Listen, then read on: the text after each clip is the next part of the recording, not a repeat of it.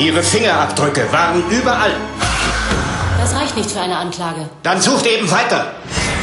Wir holen einen Psychiater, der bestätigt, dass sie gefährlich ist. Jemand, der es mit ihr aufnehmen kann.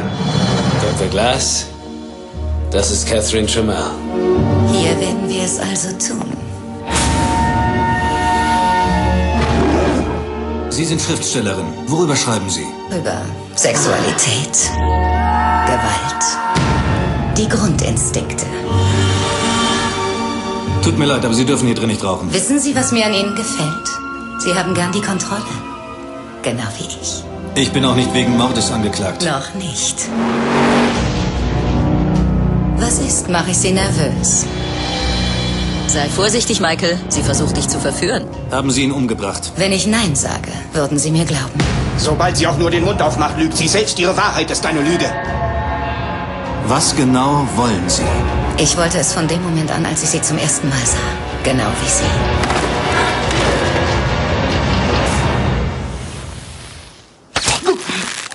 Ich vertraue dir. Du vertraust mir. Meiner Ansicht nach wird Miss Trumells Verhalten von etwas getrieben, das wir als Risikosucht bezeichnen. Ich vermute, die einzige Grenze für sie wäre ihr Tod.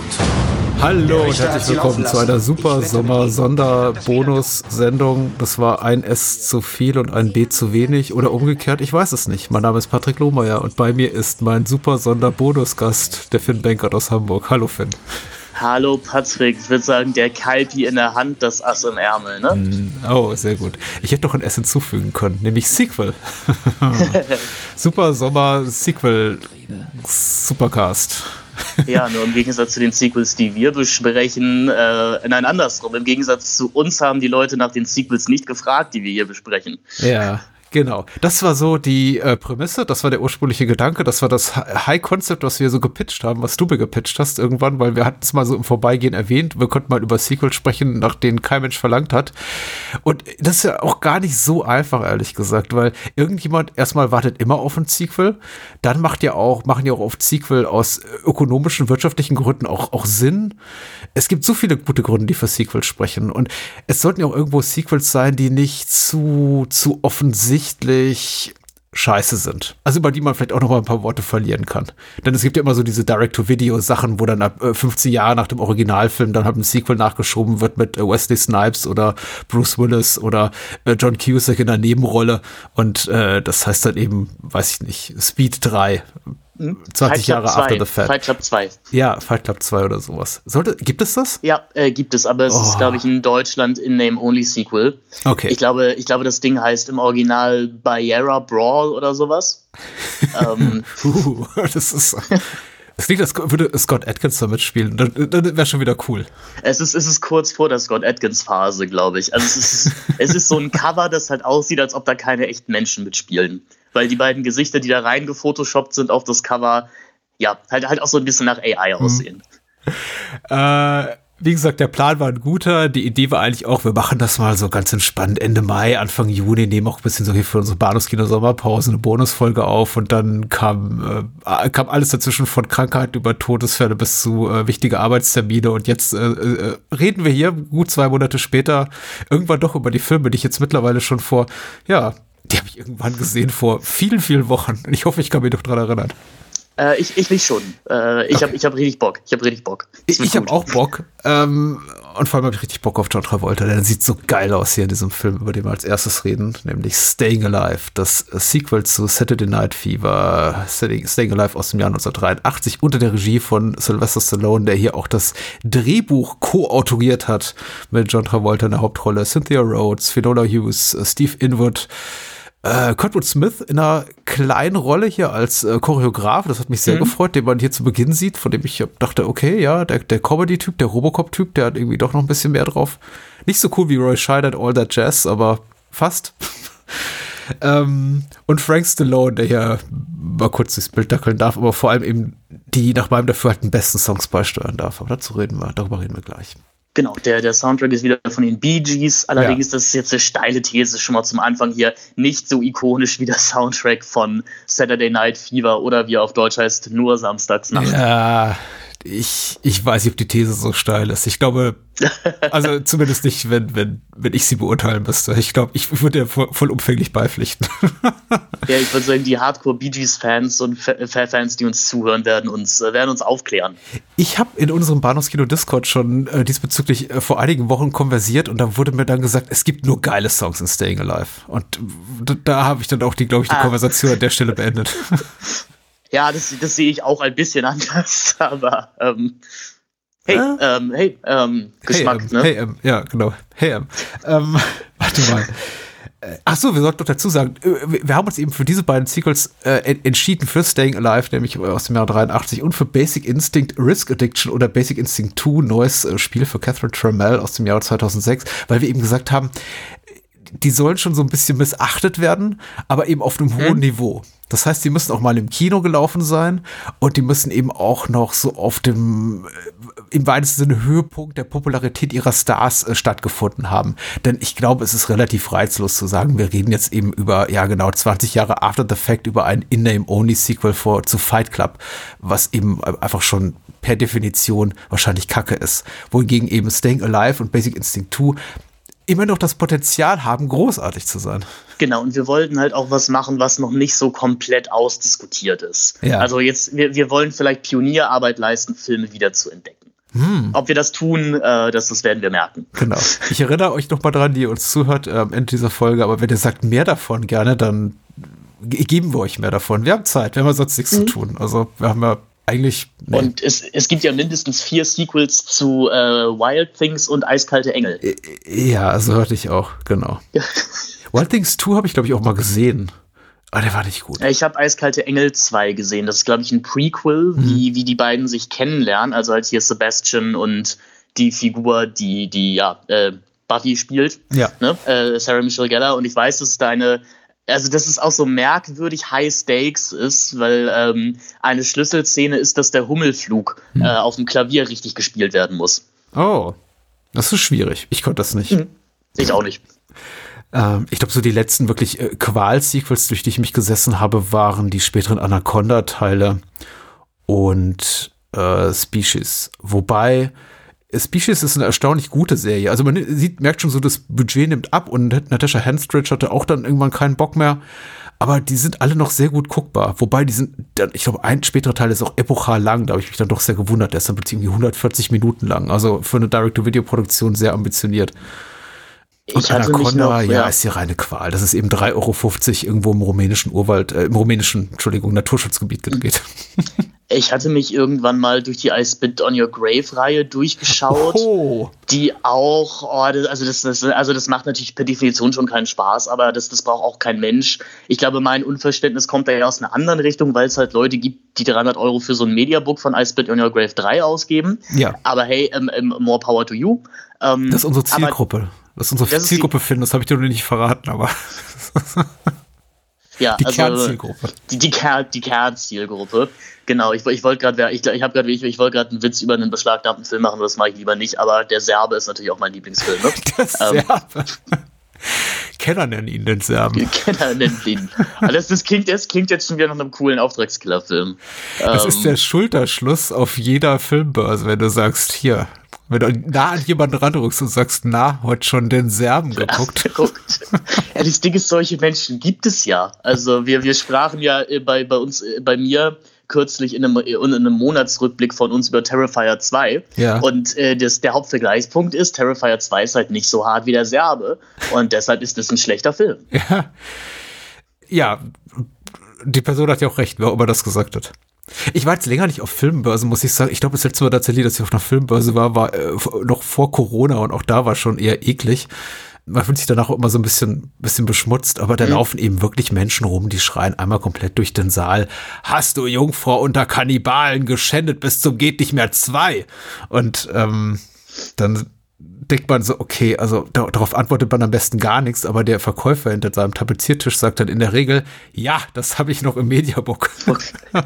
Ich, ich, hatte ein ähnliches Erlebnis, ich weiß nicht, ich weiß nicht, ob ich es schon mal im Podcast erzählt habe, das passt gerade so ähnlich. Wir haben hier in Hamburg ein schönes äh, Videotheken-Spezialgeschäft namens Viral Virulent, Aha. wo du wirklich, ähm, also wo du wirklich viel bekommst, wo du halt noch die alten äh, offiziellen John Woo DVDs bekommst. Äh, also eigentlich richtig schön, Mhm. ganz süß eingerichtet, hat aber auch so einen leichten Schmuddelfaktor. Und das ist halt auch noch dieses inhabergeführte Geschäft, wo dir auch mal Tipps angeboten werden, die du vielleicht gar nicht haben möchtest.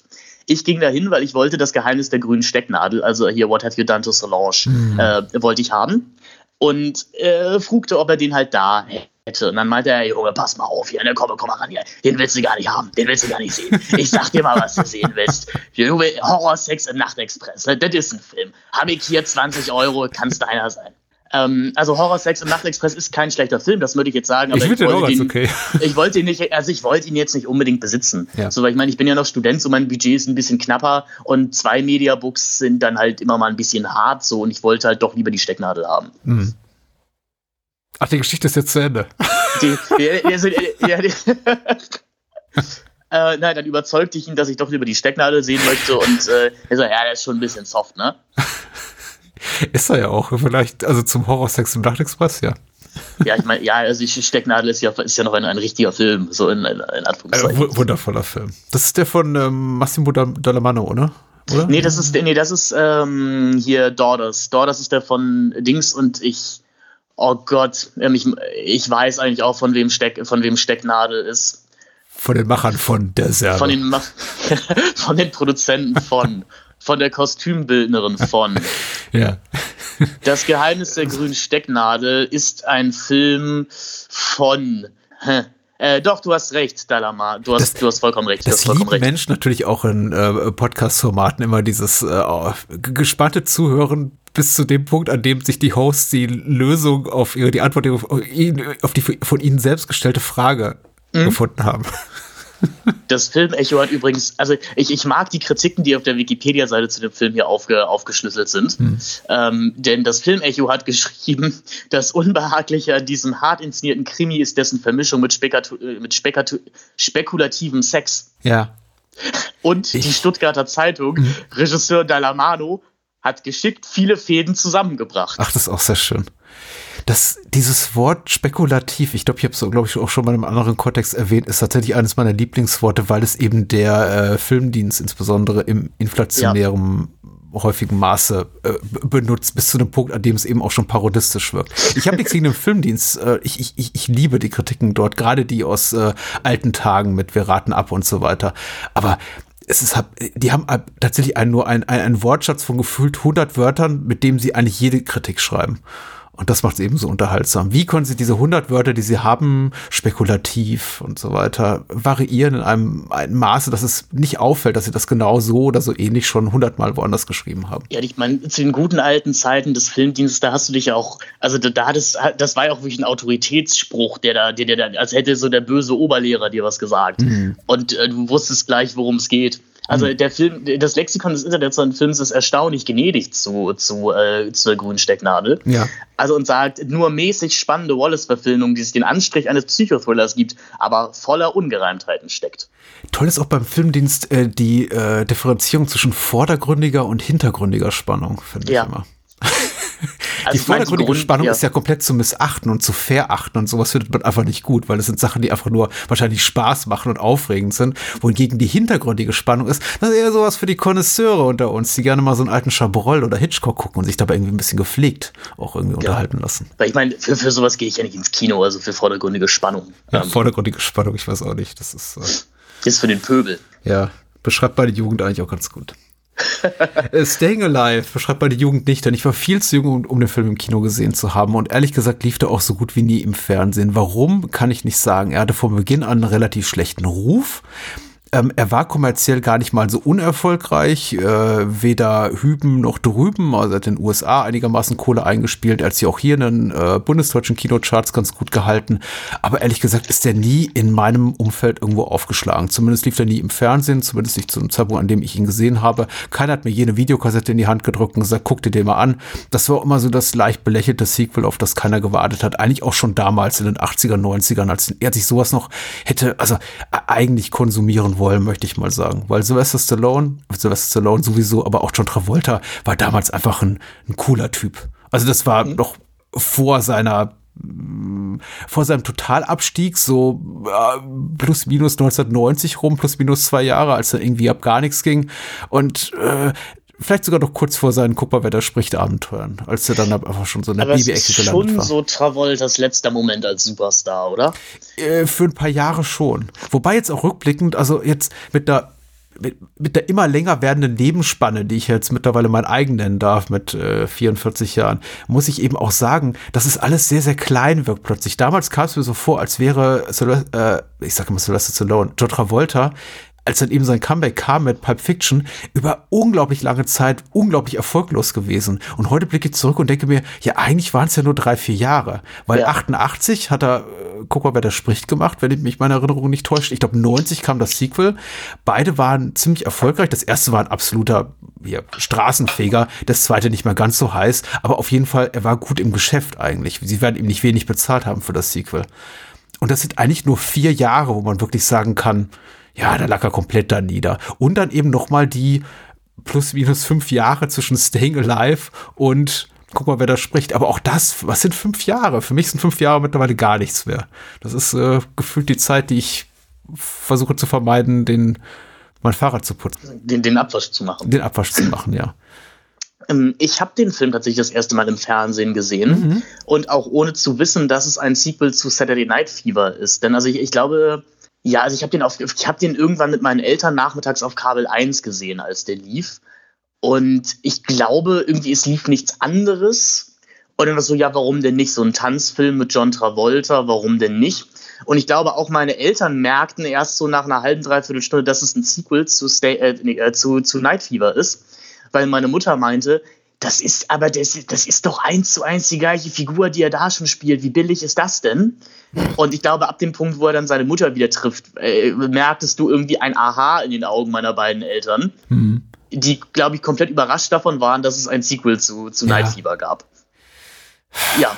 Ich finde, Sus fühlt sich an wie ein Sequel zu Saturday Night Fever, weil ich finde das nicht, ehrlich gesagt. Nein, du hast schon recht, eigentlich überhaupt nicht. Es wäre ja irgendwie denkbar gewesen, diesen ja, sozialkritischen, Sozialschiene durchleuchtenden Ansatz auch eben für dieses 80er-Jahres-Sequel zu nehmen und mhm. zu sagen, wir gucken, wir gucken uns jetzt vielleicht wirklich mal auch so Fame-mäßig eben das, das Leben eines Tänzers an.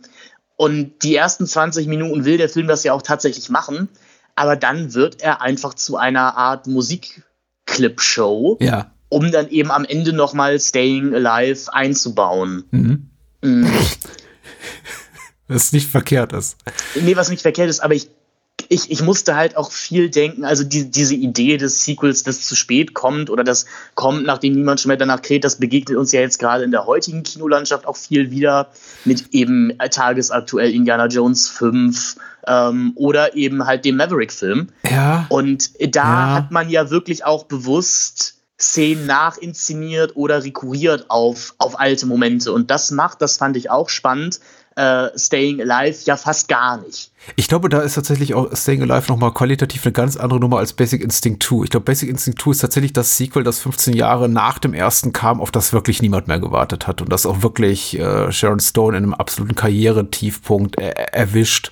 Wohingegen Staying Alive, ich kann, ich mutmaße mal, weil wie gesagt, ich war damals nicht dabei oder zumindest nicht in einem Alter, an dem ich das hätte unbefangen be beurteilen können. Ich glaube, 83 war schon noch so eine Zeit, wo sich bestimmt der eine oder die andere gedacht hat, ja, so ein Saturday Night Sequel wäre schon nicht schlecht. Da hätte ich schon noch Bock drauf. Also John Travolta ist ja, ja. auch ein heißer Typ. Äh, Sylvester Stallone hat das Ganze mitgeschrieben, inszeniert. Auch der damals wirklich so auf der, auf der Spitze seines Erfolgs. Hat auch hier John Travolta gleich durch das Rocky 3 Trainingsprogramm geschickt. Also will heißen minus 10% Körperfett. Äh, Travolta sieht absolut hammermäßig aus hier in diesem Film. Aber es fühlt sich eben überhaupt nicht an. Und ich glaube, deswegen passt es schon so, auch wenn vielleicht auch der eine oder die andere auf das Sequel hier gewartet hat, auf diese Fortsetzung, schon so ein bisschen hier in unsere Reihe Sequels, die die Welt nicht braucht. Äh, ich sag Reihe in der Vorausahnung, dass wir hier wahrscheinlich noch mal irgendwann so ein Follow-up zu machen. Ich hätte Bock auf jeden Fall. Ja, aber also, guck, uns fällt sicher noch was ein. Aber ich, ich, es ist eben, er passt eben tonal so überhaupt nicht zum ersten Teil. Er ist sehr viel glatter. Das fällt, glaube ich, im englischsprachigen Original noch deutlicher auf als in der Synchro, die eben vieles auch glatt bügelt. Aber da ist eben auch der Umgangston noch relativ rough. Da wird viel geflucht. Da werden diskriminierende Begriffe äh, in den Raum geschmissen, wohingegen das hier mit einem PG-Rating gesegnet ist und John Travolta, ich glaube, nicht einmal Shit oder Fax sagen darf oder sowas. Genau, Art. Also, es, es, gibt auch keinen Sex, der ja, ja tatsächlich im, im 70er Original auch noch da ist. Es, es gibt keine, keine niederschmetternde Vergewaltigung. Ich finde, ich finde, weil du ja Stallone eben gerade anschaust, du merkst, finde ich, er läuft sich schon so ein bisschen warm für so Regiesachen, die er dann in Rocky 4 und sowas benutzen wird. Also, also diese, also ich finde, du merkst, er, er probiert hier viel schon dieses Videoclip-artige Inszenieren aus. Es passt noch nicht ganz so gut und ich, ich könnte mir jetzt einfach vorstellen, ich glaube, es liegt daran, dass Stallone zu dieser Tanzszene nicht so richtig einen Bezug hat und auch nicht so ganz weiß, was er darüber aussagen möchte. Das ist, ich glaube, mein größtes Problem mit, mit äh, was ist mein Problem? Mein größtes Problem mit, mit eben Staying Alive ist, dass der Film halt nichts möchte. Mhm. Also, der, der möchte mir halt, und das macht er sehr gut, einfach 93 Minuten lang drei sehr attraktive Menschen zeigen, die hin und wieder mal tanzen. Aber es gibt, es gibt halt keine Notwendigkeit dafür. Und ich würde sogar sagen, ich glaube, der Film funktioniert emotional auch nur, wenn man Night Fever kurz zuvor gesehen hat. Mhm. Weil dann weiß man eben noch, wo die Tony-Figur herkommt und was, was sie eben eigentlich ausmacht. Und wenn man das jetzt, glaube ich, losgelöst davon schaut, mhm. denkt man sich einfach, was ist denn das für ein selbstgerechter und großkotziger Typ Mensch? Mhm. Also ich, ich, ich finde, das hast du sehr gut auf den Punkt gebracht, tatsächlich. Ich glaube, da, da hingegen ist das tatsächlich Staying Alive als Sequel zu sehen absolut essentiell, weil sonst guckt man sich diesen Helden an in diesem vergleichsweise glatt gebügelten Film und denkt sich, was? Das ist unser Protagonist, das ist unser Held, mit dem sollen wir mitfiebern, der soll eine große Karriere schaffen. Dafür müssen wir eben wissen, wo er hergekommen ist. Und diese mhm. Erfahrung liefert uns eben der, der erste Film, der auf einem ganz anderen qualitativen Level funktioniert. Ich muss auch sagen, ich hatte an Staying Alive meinen Spaß, aber Tony Monero wäre für mich unerträglich, wenn ich ähm, Saturday Night Fever nicht kennen würde. So finde ich seine Kotzbockigkeit für mich relativierbar im Gedanken, in Erinnerung an den ersten Teil, wäre das nicht gegeben und ich würde einfach das als komplett autarken Spielfilm hier sehen. Boah, geht gar nicht. Ich würde mich fragen, was hat die eigentlich alle geritten? Was haben die geraucht, dass sie auf die Idee kamen, hier so eine Figur wie Tony Manero zum Protagonisten zu mhm. machen? Weil du hast ja absolut recht. Abgesehen hier von seiner Kotzbockigkeit, es geht eben wirklich um nichts. Das ist also einfach, man, man fragt sich die ganze Zeit, wow, woher hat er diesen Ehrgeiz, dort zu dort zu performen, dort irgendwie Leistung zu bringen und zu triumphieren, wo, wo es eigentlich ja, wo es um, um, um nichts geht, außer so einen marginalen Ruhm, so, so eine kurzlebige Erfahrung wie Leute applaudieren mir und dann bin ich wieder runter von der, von der Bühne. Ich verstehe es nicht. Also doch, ich, ich ja. verstehe es, weil ich weiß, wo er herkommt. Aber ohne das, nee. No also sagen wir, ich, ich glaube, ein, ein Haupt oder eine Sache, die den Spaß halt zügeln kann, ähm, wenn du dich komplett auf diesen Entertainment-Faktor auch als Regie eingelassen hättest, dann könnten wir darüber reden. Wenn du mir sagst, weißt du was, das ist jetzt, das ist jetzt halt das Magic Mike XXL der 80er. Ja, also hier, hier geht's, hier geht's einfach wirklich nur darum, möglichst unterhaltsame und sexy Szenen aneinander zu reihen. Und also wir machen so eine Party im Kinosaal, die auch nie abreißen darf. Mhm. Ähm, aber der Film möchte mir ja doch, äh, möchte mir doch Interesse erbringen für ein Liebesdreieck, ja. das, ähm, das aus mehreren Faktoren her unverständlich ist. Ja. Denn also sagen wir so, Tony, also John Travolta als Tony ist natürlich super attraktiv. Ähm, und gerade, ich habe den Film in der deutschen Synchron dann auch nochmal auf Englisch gesehen. Und mhm. tatsächlich schafft ähm, äh, sein Synchronsprecher, der mir gerade nicht einfällt, aber den kennt man natürlich auch, Thorsten Dannenberg, ne? Thomas, Thomas Dannenberg, nicht Thorsten Dannenberg, mhm. äh, schafft es tatsächlich, ob seiner Stimmgebung äh, Travolta in diesem Film einen gewissen rotzigen Charme zu geben, den er in der Originalfassung nicht hat. Also das ist jetzt nur meine Meinung. Ja. Ähm, das funktioniert schon, weil da gibt es so ein paar blöde, lockere Sprüche, gerade irgendwie im Flirt mit der von Finola Hughes gespielten Figur der Laura. Ich finde dich gut, du findest mich gut, wir könnten uns doch gemeinsam gut finden. Genau, ja. das, das, das, sind, das ist halt auch noch so ein bisschen die goldene Zeit der, der, der Synchronisation. Das funktioniert da irgendwie. Ähm, Im Englischen ist es halt ein bisschen boring. Und die Figur der Jackie, gespielt von Cynthia Rhodes, die tat mir den ganzen Film über einfach nur leid. Ja so dass ich mir da, dass ich mich halt gefragt habe, warum gibst du dich mit diesem Tony überhaupt ab? Mhm. Also du, du, du kriegst ja offensichtlich nicht mal eine gute Sex-Performance von ihm da aus dem Ganzen raus. Also weißt du, wo ich ja sagen würde, dann verstehe ich das noch. Ja. Weißt du, weißt du, wenn der Typ im Bett Spaß macht, hey ja, dann kann man, dann kann man sicherlich auch mal über, das sind ja die, die guten alten Red Flags, über die wir heuer viel, viel debattieren, dann kann man über sowas hinwegsehen. Hm. Aber dazu kommt es ja nicht mal. Ähm, ich finde spannend, und ich weiß nicht, ob es äh, exemplarisch ist für das Kino dieser Zeit oder überhaupt Produktion dieser Zeit, dieser, dieser Bauart, aber dass der Film das auch überhaupt nicht anerkennt, anzuerkennen ja, scheint, ja, ja, die Tatsache, dass er sie eben wie Scheiße behandelt die ganze Zeit. Also es gibt zwar natürlich diese finale Aussprache zwischen den beiden und dann wieder die, die, die, die Tatsache, dass sie eben zusammenfinden, aber so eine richtige Come-Uppens erlebt Tony Monero nie. Und genauso äh, andersrum erlebt eben Jackie auch niemals so diesen Moment des Empowerments, Entschuldigung, dass hier mit englischsprachigen Begriffen um mich, um mich schmeißen, mir fällt gerade nichts Besseres ein, äh, in dem ich das Gefühl habe, okay, sie, sie hat quasi mal so ihren triumphalen Moment. Also der Film gibt sich nicht wirklich Mühe, da auch, sagen wir mal, so eine, so eine, so eine Waffengleichheit oder so eine Fairness, so eine Balance herzustellen. Das hat mich so ein bisschen überrascht, weil ich habe die ganze Zeit darauf hingefiebert, dass irgendwann so der Punkt kommt, an dem Tony so richtig auf die Schnauze äh, fällt. Aber im Grunde hat er bis zuletzt äh, das, das Zepter in der Hand. Und bei ihm liegt die Entscheidung, ob denn eben Jackie wieder was von ihm abbekommt oder ob er eben, er, er hat nicht die Möglichkeit zu entscheiden, ob er seinen Weg mit Laura geht, weil das nimmt ihm Laura wiederum aus der Hand. Aber Jackie ist ja. total in den Klauen hier von Tony Monero von John Travolta. Ich glaube nämlich, dass dieser Moment, wo er realisiert, dass Laura nicht die richtige für ihn ist, beziehungsweise dass er halt für Laura auch nur ein Spielzeug ist oder ja. eben einfach oder eine Ablenkung. Ich glaube, dass der Film, dass der Film schon möchte, dass wir das ganz tragisch finden. Ähm, da ist jetzt halt das Problem, das ist vielleicht auch das, das Problem der späten Geburt an dieser Stelle, dass man eben schon zahlreiche Filme dieser Bauart gesehen hat und ehrlich gesagt das erste Mal, wenn Laura in ihrer Umkleidekabine sitzt, schon genau weiß, auf was das hinauslaufen wird. Und ich zu Tony auf der einen Seite sagen möchte, ja, aber hast du es anders erwartet? Und auf der anderen Seite sagen möchte, das ist aber doch genau das, was du möchtest, Junge. Also be beschwer dich doch jetzt nicht darüber, dass du von einer Frau genau die Art von Beziehung bekommen hast, die du, die du, die dir eigentlich gewünscht hast. Ja, ja. Sollen wir eigentlich noch die OFDB-Inhaltsangabe verlesen? Wollte ich mal zwischenfragen. Ja, vielleicht, vielleicht macht das Ich, ich weiß nicht, schnell, wie geläufig dieser Film den meisten Menschen ist. Ja. Ob die uns einfach nur hören, weil sie denken, ach hier, guck mal, Totalverriss von Phil und Patrick, zweier Sequels, die nie jemand gesehen hat. Also für die paar Menschen, die uns jetzt aussehen, jo, Trash ist geil, äh, äh, aus der Erwartungshaltung hören, erstmal große Enttäuschung. Wir finden Saturday Night, äh, Staying Alive, glaube ich, beide relativ okay oder gut. Ja. Und ähm, ja, es wird Also nicht so gut wie der Serbe, aber. Ähm. Ja, der Serbe. Der Serbe.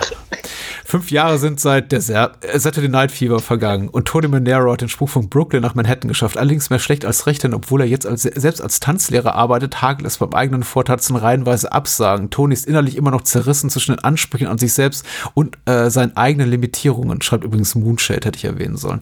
Was den Umgang mit Menschen angeht, was gerade seine Quasi-Freundin Jackie Cynthia Rhodes spielt, die oft zu spüren bekommt. Als sie die Tanzdiva Laura, Finola Hughes, anmacht, hat er eine Weile später tatsächlich Glück und landet mit mit Jackie in der Tanzgruppe für ein neues Rockmusical. Ähm, doch Tony will mehr von allem und muss einige Lektionen lernen, was es heißt, sich zu behaupten und wann man mehr riskieren muss im Leben. Punkt, Punkt, Punkt.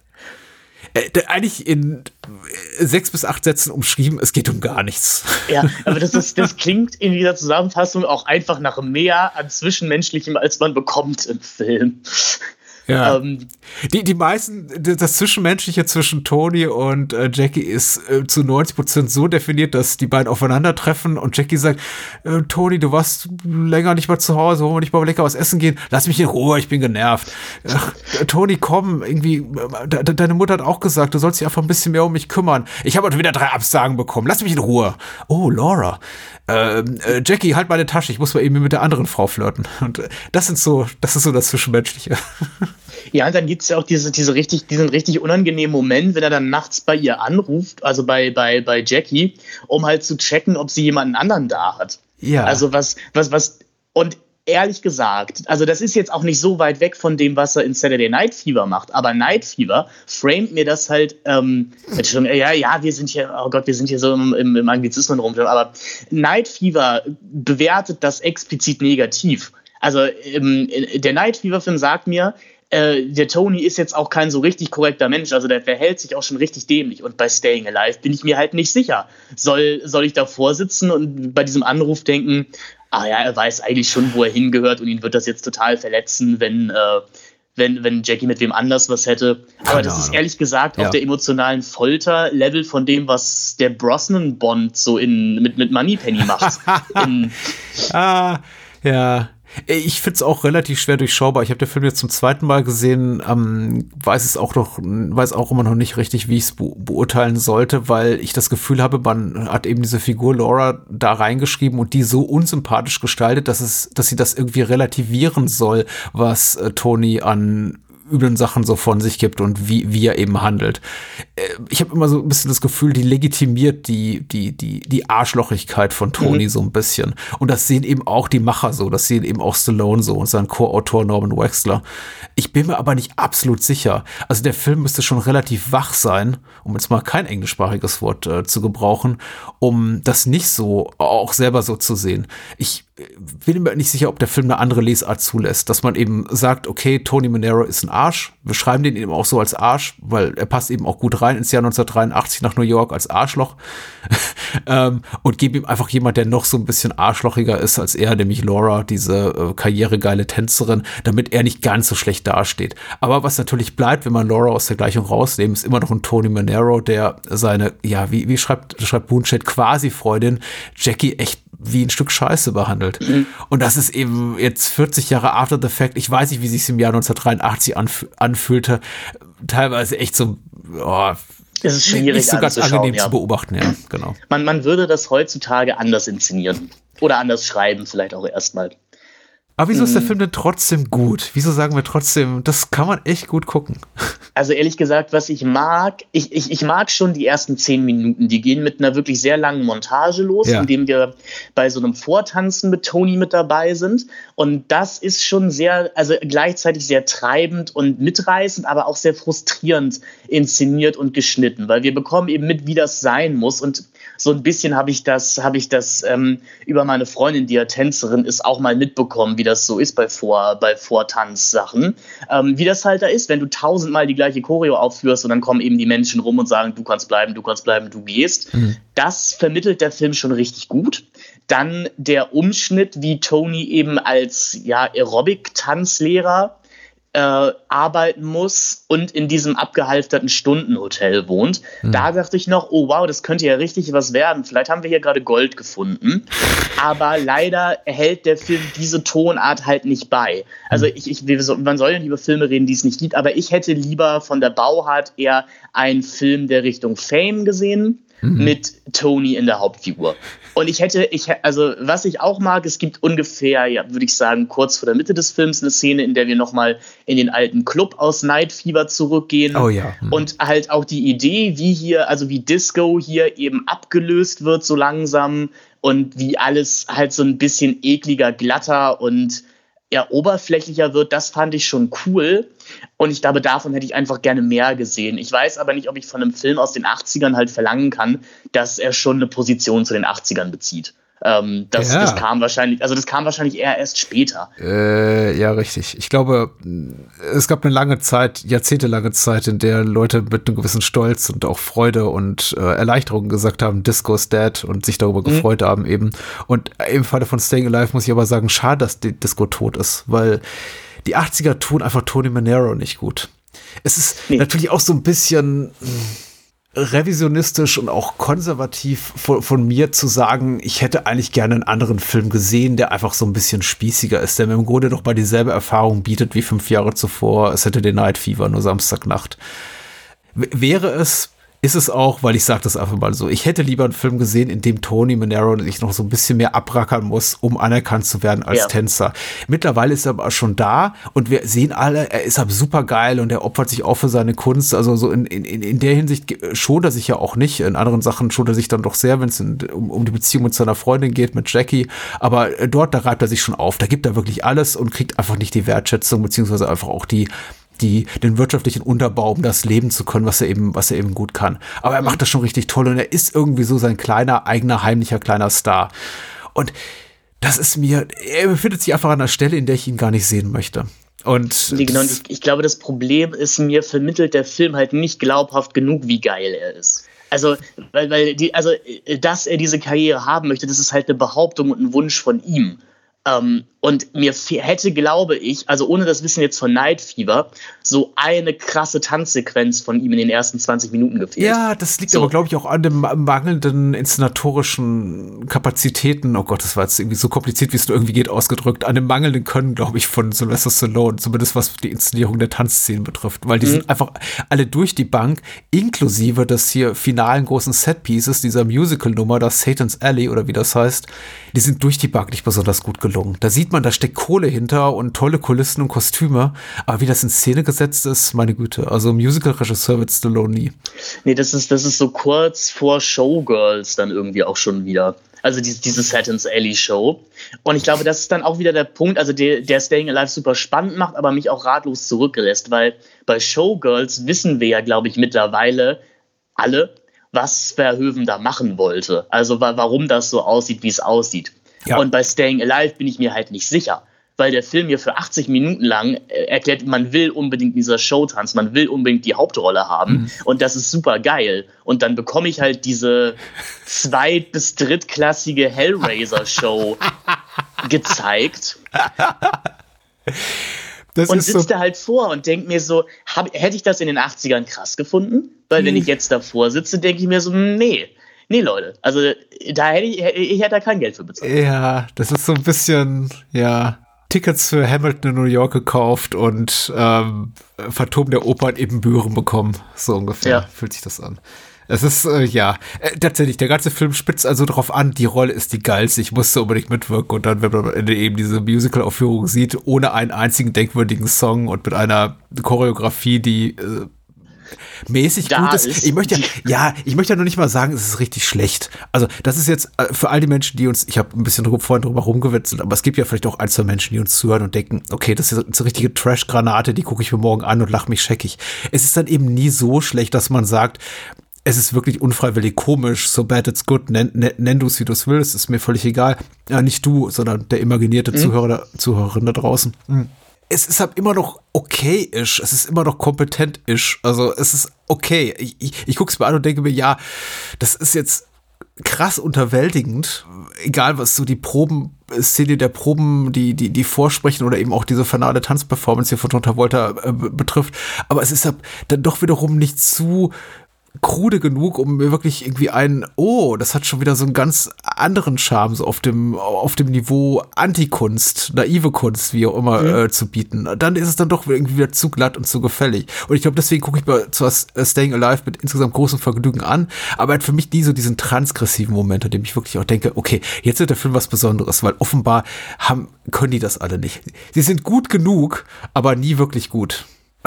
Es, Vielleicht macht das einen Unterschied. Ja, also der, der Film ist, also der float schon auch, also ich, ich bin eigentlich kein Fan davon, so dass das Unwort Pacing von, von einem Film zu bewerten, weil ich immer denke, da, da muss man doch sehr viel mehr Faktoren irgendwie reinspielen lassen, weil keine Ahnung, ein vier Stunden John Dielmann-Film, ich glaube nicht, dass man da sitzen soll und die vier Stunden sollen wie im Flug vergehen. Nein, ähm, nein, nein, der will halt auch lang sein. Äh, Staying Alive will das offensichtlich nicht und die 90 Minuten, die gehen auch richtig gut durch. Ähm, man, man ist da, man ist nie gelangweilt bei diesem Film, aber man, man ist doch einfach dezent ratlos weil man nicht so, also weil man gefühlt auf der einen Seite diesen Film komplett durchschaut, aber irgendwie auch nicht. Äh, und das macht auf jeden Fall seinen Reiz aus. Und ich glaube tatsächlich, da, wo ich ihn das erste Mal gesehen habe, im Nachmittagsprogramm von Kabel 1, da funktioniert er richtig gut. ja, ja.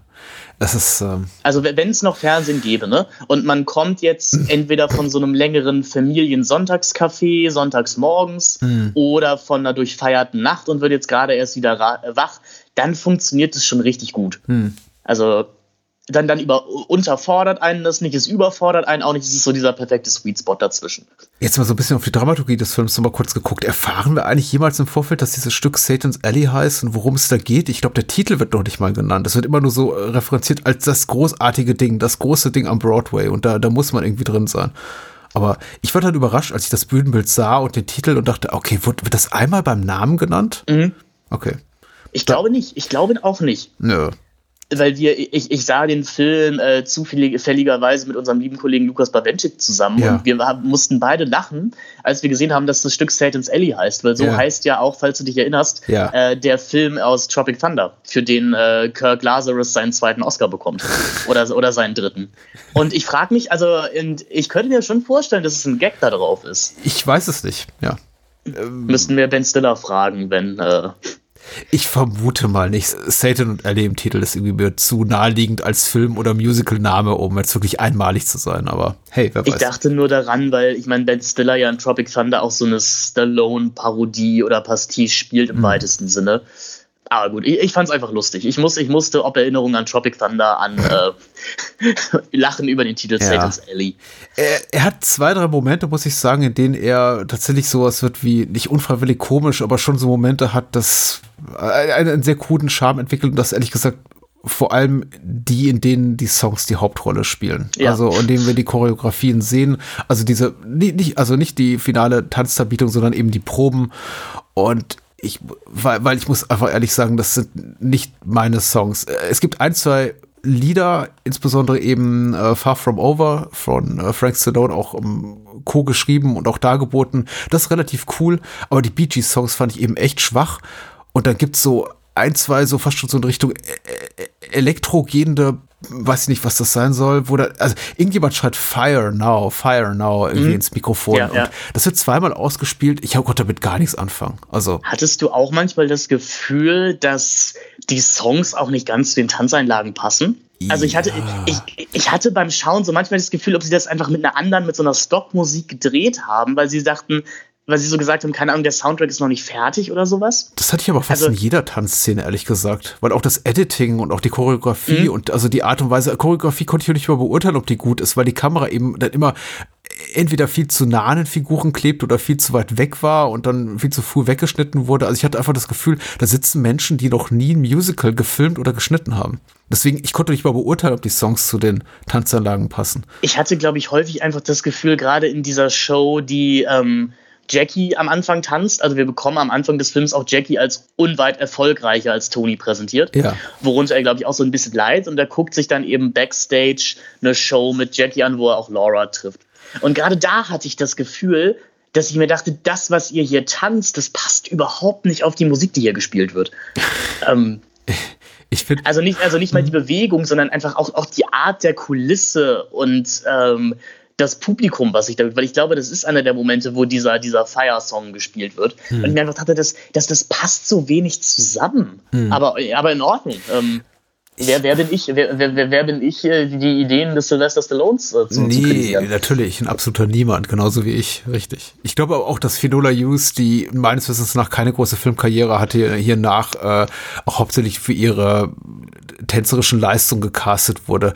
Ich hätte einfach in ihrer Rolle mir sowas mehr gewünscht wie äh, Gina Gershon in, in Showgirls, die eben Ja, auch genau. so, sowas wirklich vermittelt, sowas auch leicht Ordinäres, Unnahbares, die auch eine sexuelle Aggressivität ausstrahlt, der man einfach auch nicht so zu nahe kommen möchte, die einfach auch immer so ein bisschen über einem schwebt und über allem schwebt, die eben genau das vermittelt, was du gerade geschrieben, beschrieben hast. Auch ich bin erfolgreicher im Leben wie im Beruf und ihr alle seid nur arme kleine Würstchen, die an meinem Altar knien dürfen und mich verehren dürfen. Und das äh, strahlt eben Finola Hughes auch für mich nicht aus. Sie wird, der, der Film versucht mir sie so zu verkaufen, aber das kommt tatsächlich auch nicht rüber. Aber wie gesagt, das ist auch nur mein persönlicher Geschmack.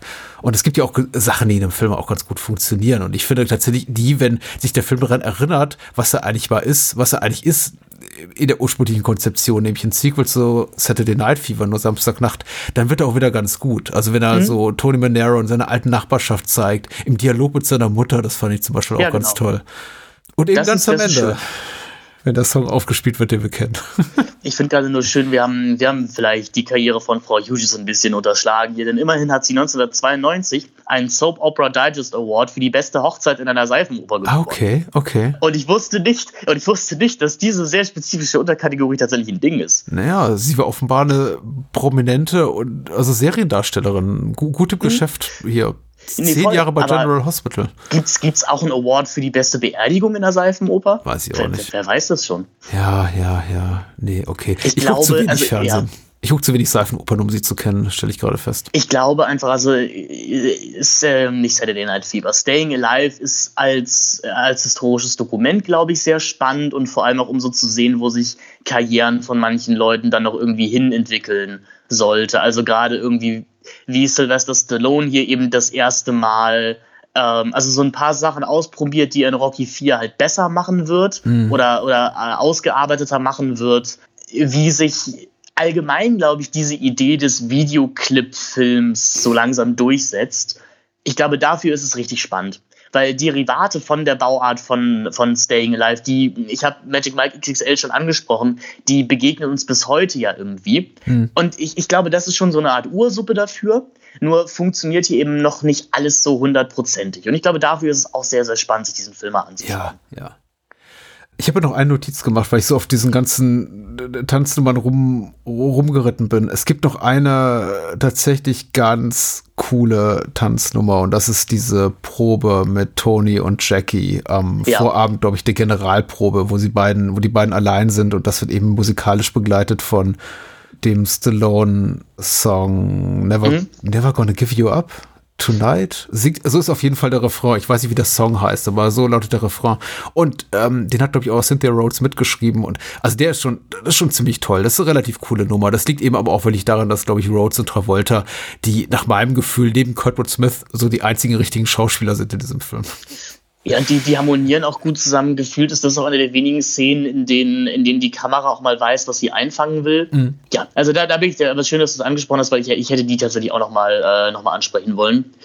Aber genau, die, die verzaubert einen dann so auf, den, auf der letzten Viertelstunde, 20 Minuten nochmal, bis einen diese Settles Ellie-Aufführung dann wieder ein bisschen rausreißt. Mhm also ich, ich habe ja schon mal gesagt, der Film ist da auf der einen Seite sehr, sehr durchschaubar und auf der anderen Seite irgendwie wieder gar nicht, weil er schon so bekannte Tropen besetzt, aber sie teilweise viel zu spät in diesen Film einbau, einbaut. Hm. Denn in, also in dieser finalen Show macht Tony dann so seinen Solo-Move und ich sehe schon, dass das in einem anderen Film ein Payoff für ein sehr, sehr langes Setup gewesen wäre. Hm. Aber der existiert in diesem Film einfach nicht. Also Tony sabotiert so gesehen eigentlich nur die Aufführung, indem er seinen eigenen Move macht. Ja. Das funktioniert dann, das ist natürlich cool.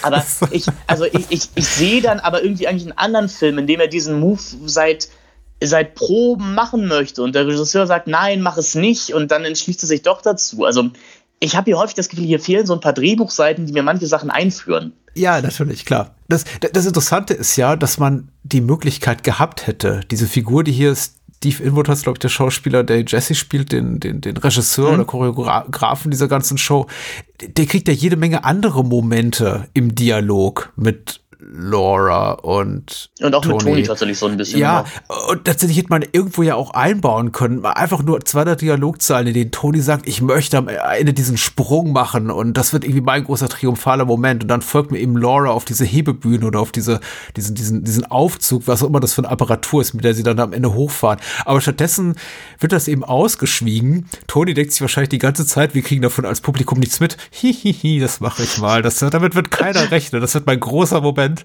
Aber wenn der Moment dann am Ende kommt, verpufft er einfach komplett, weil er entfaltet überhaupt nicht seine Wirkung, weil genau das, was ich empfunden habe, ist genau das, was du gerade beschrieben hast, dieses Gefühl von, äh, warte mal, macht er gerade seine eigene Show kaputt? Weil er riskiert ja auch wirklich, dass einfach das alles komplett in die Hose geht und Laura eben nicht mitzieht und sagt so, hey Tony, hast du den Arsch offen? Ich, ich breche mir doch hier nicht beide Beine, weil du denkst, ich will hier einfach irgendwie meinen großen triumphalen Moment haben. Ich glaube, macht ja auch keinen Sinn, es jetzt zu sehr zu, zu umschreiben. Menschen sollten diesen Film gucken, die mhm. uns zuhören. Einfach, das ist ein Moment, der lässt sich auch schwer beschreiben, aber es ist im Grunde so ein Make it or break it Moment, in dem einfach Tony sagt, ich, ich gehe jetzt so aufs Ganze und mache jetzt was, womit keine gerechnet habe. Und ähm, wenn Laura hier meine, meine Partnerin nicht mitzieht, meine Hauptdarstellerin, meine Haupttanzpartnerin, dann äh, werden wir ausgebuht noch und nöcher. Und man, man hat ja teilweise das Gefühl, dass Tony irgendwie so ein bisschen so ein Getriebener ist, der sich auch gerne mal Sachen verbaut, die man sich nicht verbauen müsste. Aber auch, auch dafür gibt mir der Film dann zu wenig. Also das ist so alles die schönen Sachen, die man selber dann irgendwie dann auch reinlesen kann. Weil vielleicht ist, ist diese, ist diese Entscheidung bei der letzten Show auch, vielleicht möchte der eigentlich gar keinen Erfolg haben. So, vielleicht ist das so eine Art von Mensch. Aber auch so. dafür gibt es das Drehbuch nicht genannt her. Weißt du, vielleicht, vielleicht ist das so jemand, der, der auch damit gar nicht umgehen könnte. Aber auch, ach, das, das hätte, da hätte das Drehbuch uns halt auch mehr an die Hand geben müssen. Ich wollte gerade sagen, ich finde diese Interpretation, diese Deutung auch total legitim, was du gerade beschreibst. Aber wenn er eben so selbstzerstörerische Persönlichkeit ist, dann steht das in kompletten Widerspruch zu dem, wie der Film eben endet. Nämlich mit so einem quasi triumphalen Moment, wie er über den, den Times Square, den Times Square schreitet und dann irgendwie ab noch mal der größte Hit aus Saturday Night Fever aus, aufgespielt wird. Also das ist, äh, dann hätte der Film anders enden müssen als so als mit einem strahlenden John wollte, der sagt, ähm, auf zum nächsten Sequel. Auf zur nächsten Tanznummer, die ich in der, die ich in der letzten Minute äh, umändern werde. Ah, wir müssen ja noch über Basic Instinct 2 sprechen. Und wann sollten wir das ja, am besten ja. tun? Haben wir dem noch was hinzuzufügen, Staying Alive? Äh, nee, also wir sind am Leben geblieben und das ist ja schon mal schön. Am Leben geblieben ist auch merkwürdigerweise Catherine Trammell. Catherine Trammell, die ich in einer anderen äh, Podcast-Folge zu Gast bei meinem lieben Freund und Kollegen Johannes Klahn mal als eine der besten Filmshowkindern aller Zeiten äh, beschrieben habe. Und ich bleibe dabei. Basic Instinct mhm. ist sie, in Basic Instinct ist sie tatsächlich das. Sie ist eine der tollsten Showkindern, die die Kinoleinwände jemals gesehen haben. Und äh, ob sie das auch im Sequel sein wird, äh, bleibt abzuwarten. Wir werden jetzt darüber reden.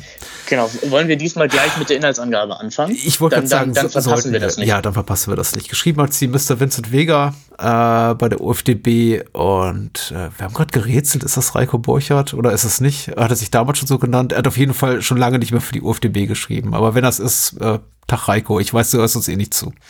Ich hoffe, bei Movie Pilot geht's dir gut. Schreibt er für Movie Pilot noch?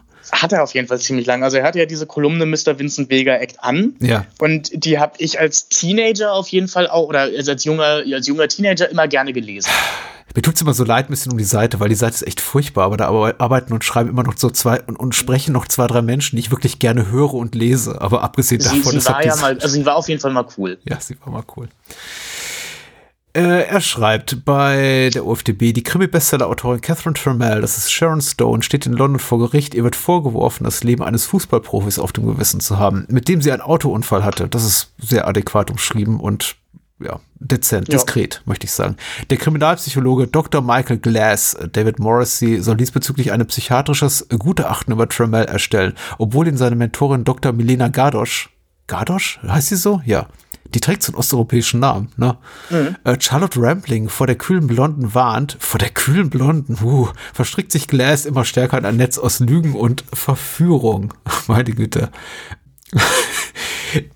Das klingt jetzt hochtrabender, als es im Film eigentlich ist. Ja, ich glaube, der Film wird mittlerweile im englischsprachigen Breiten vermarktet als Basic Instinct 2 oder Basic Instinct 2. Ich fand den Originaltitel, den zeitweiligen, sehr viel besser mit dem Risk Addiction, weil nicht nur wird Basic Instinct namentlich genannt, also der Titel des Films im Film erwähnt, auch Risk Addiction wird namentlich erwähnt. Es gibt nämlich so eine Gerichtsverhandlung, wo es dann, mhm. wo dann, ich glaube, die, die, die Seite der Anklage, also die Staatsanwältin sagt so, is she suffering from some kind of risk addiction? Risk addiction. Und ich dachte, yes.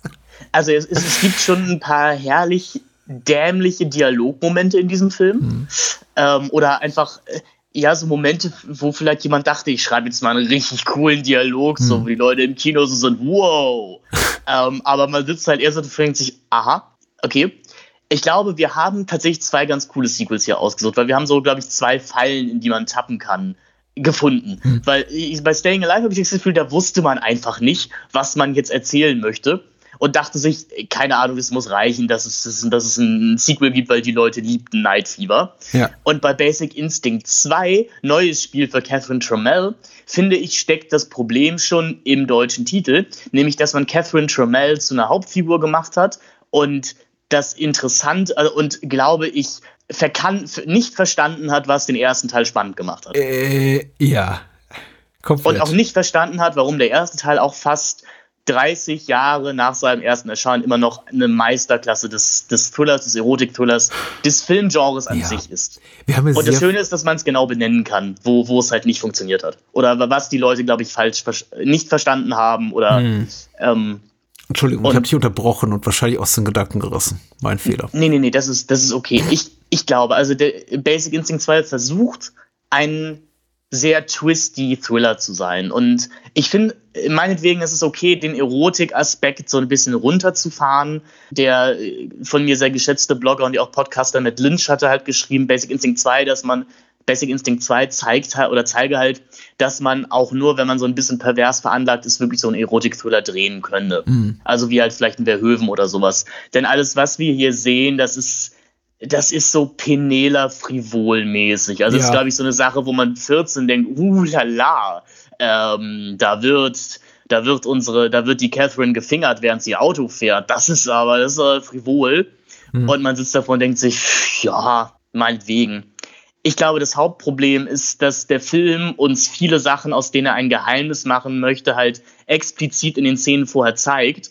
Und dann kann man da kein Geheimnis mehr draus machen. Ja. Also wir, wir wissen bei diesem, ja, den Plot in Gang setzenden Autounfall, wir wissen, dass äh, also die, die Anklage, die sie bekommt von dem von David Wallace gespielten Hauptkommissar, dass sie an, also sie fährt dann, wie gesagt, mit so einem Footballstar im Auto, viel zu schnell im Auto durch die Gegend, durch die menschenleere Londoner Innenstadt. Ja, ähm, was, was anscheinend ging. Sehr, sehr menschenleer, auch sehr, ich, Also ich habe ich hab gedacht, wir sind mitten wieder im ersten ähm, Corona-Lockdown, ehrlich gesagt, als ich das gesehen habe. Ja, oder wir, oder wir sind am Set von 28 Days Later irgendwie ja, ja, mal so genau. vorbei, vorbeigeschaut. Und äh, der ist offensichtlich auf irgendeine Art von Drogen und die beiden haben ihm diesen Unfall und landen in der Themse.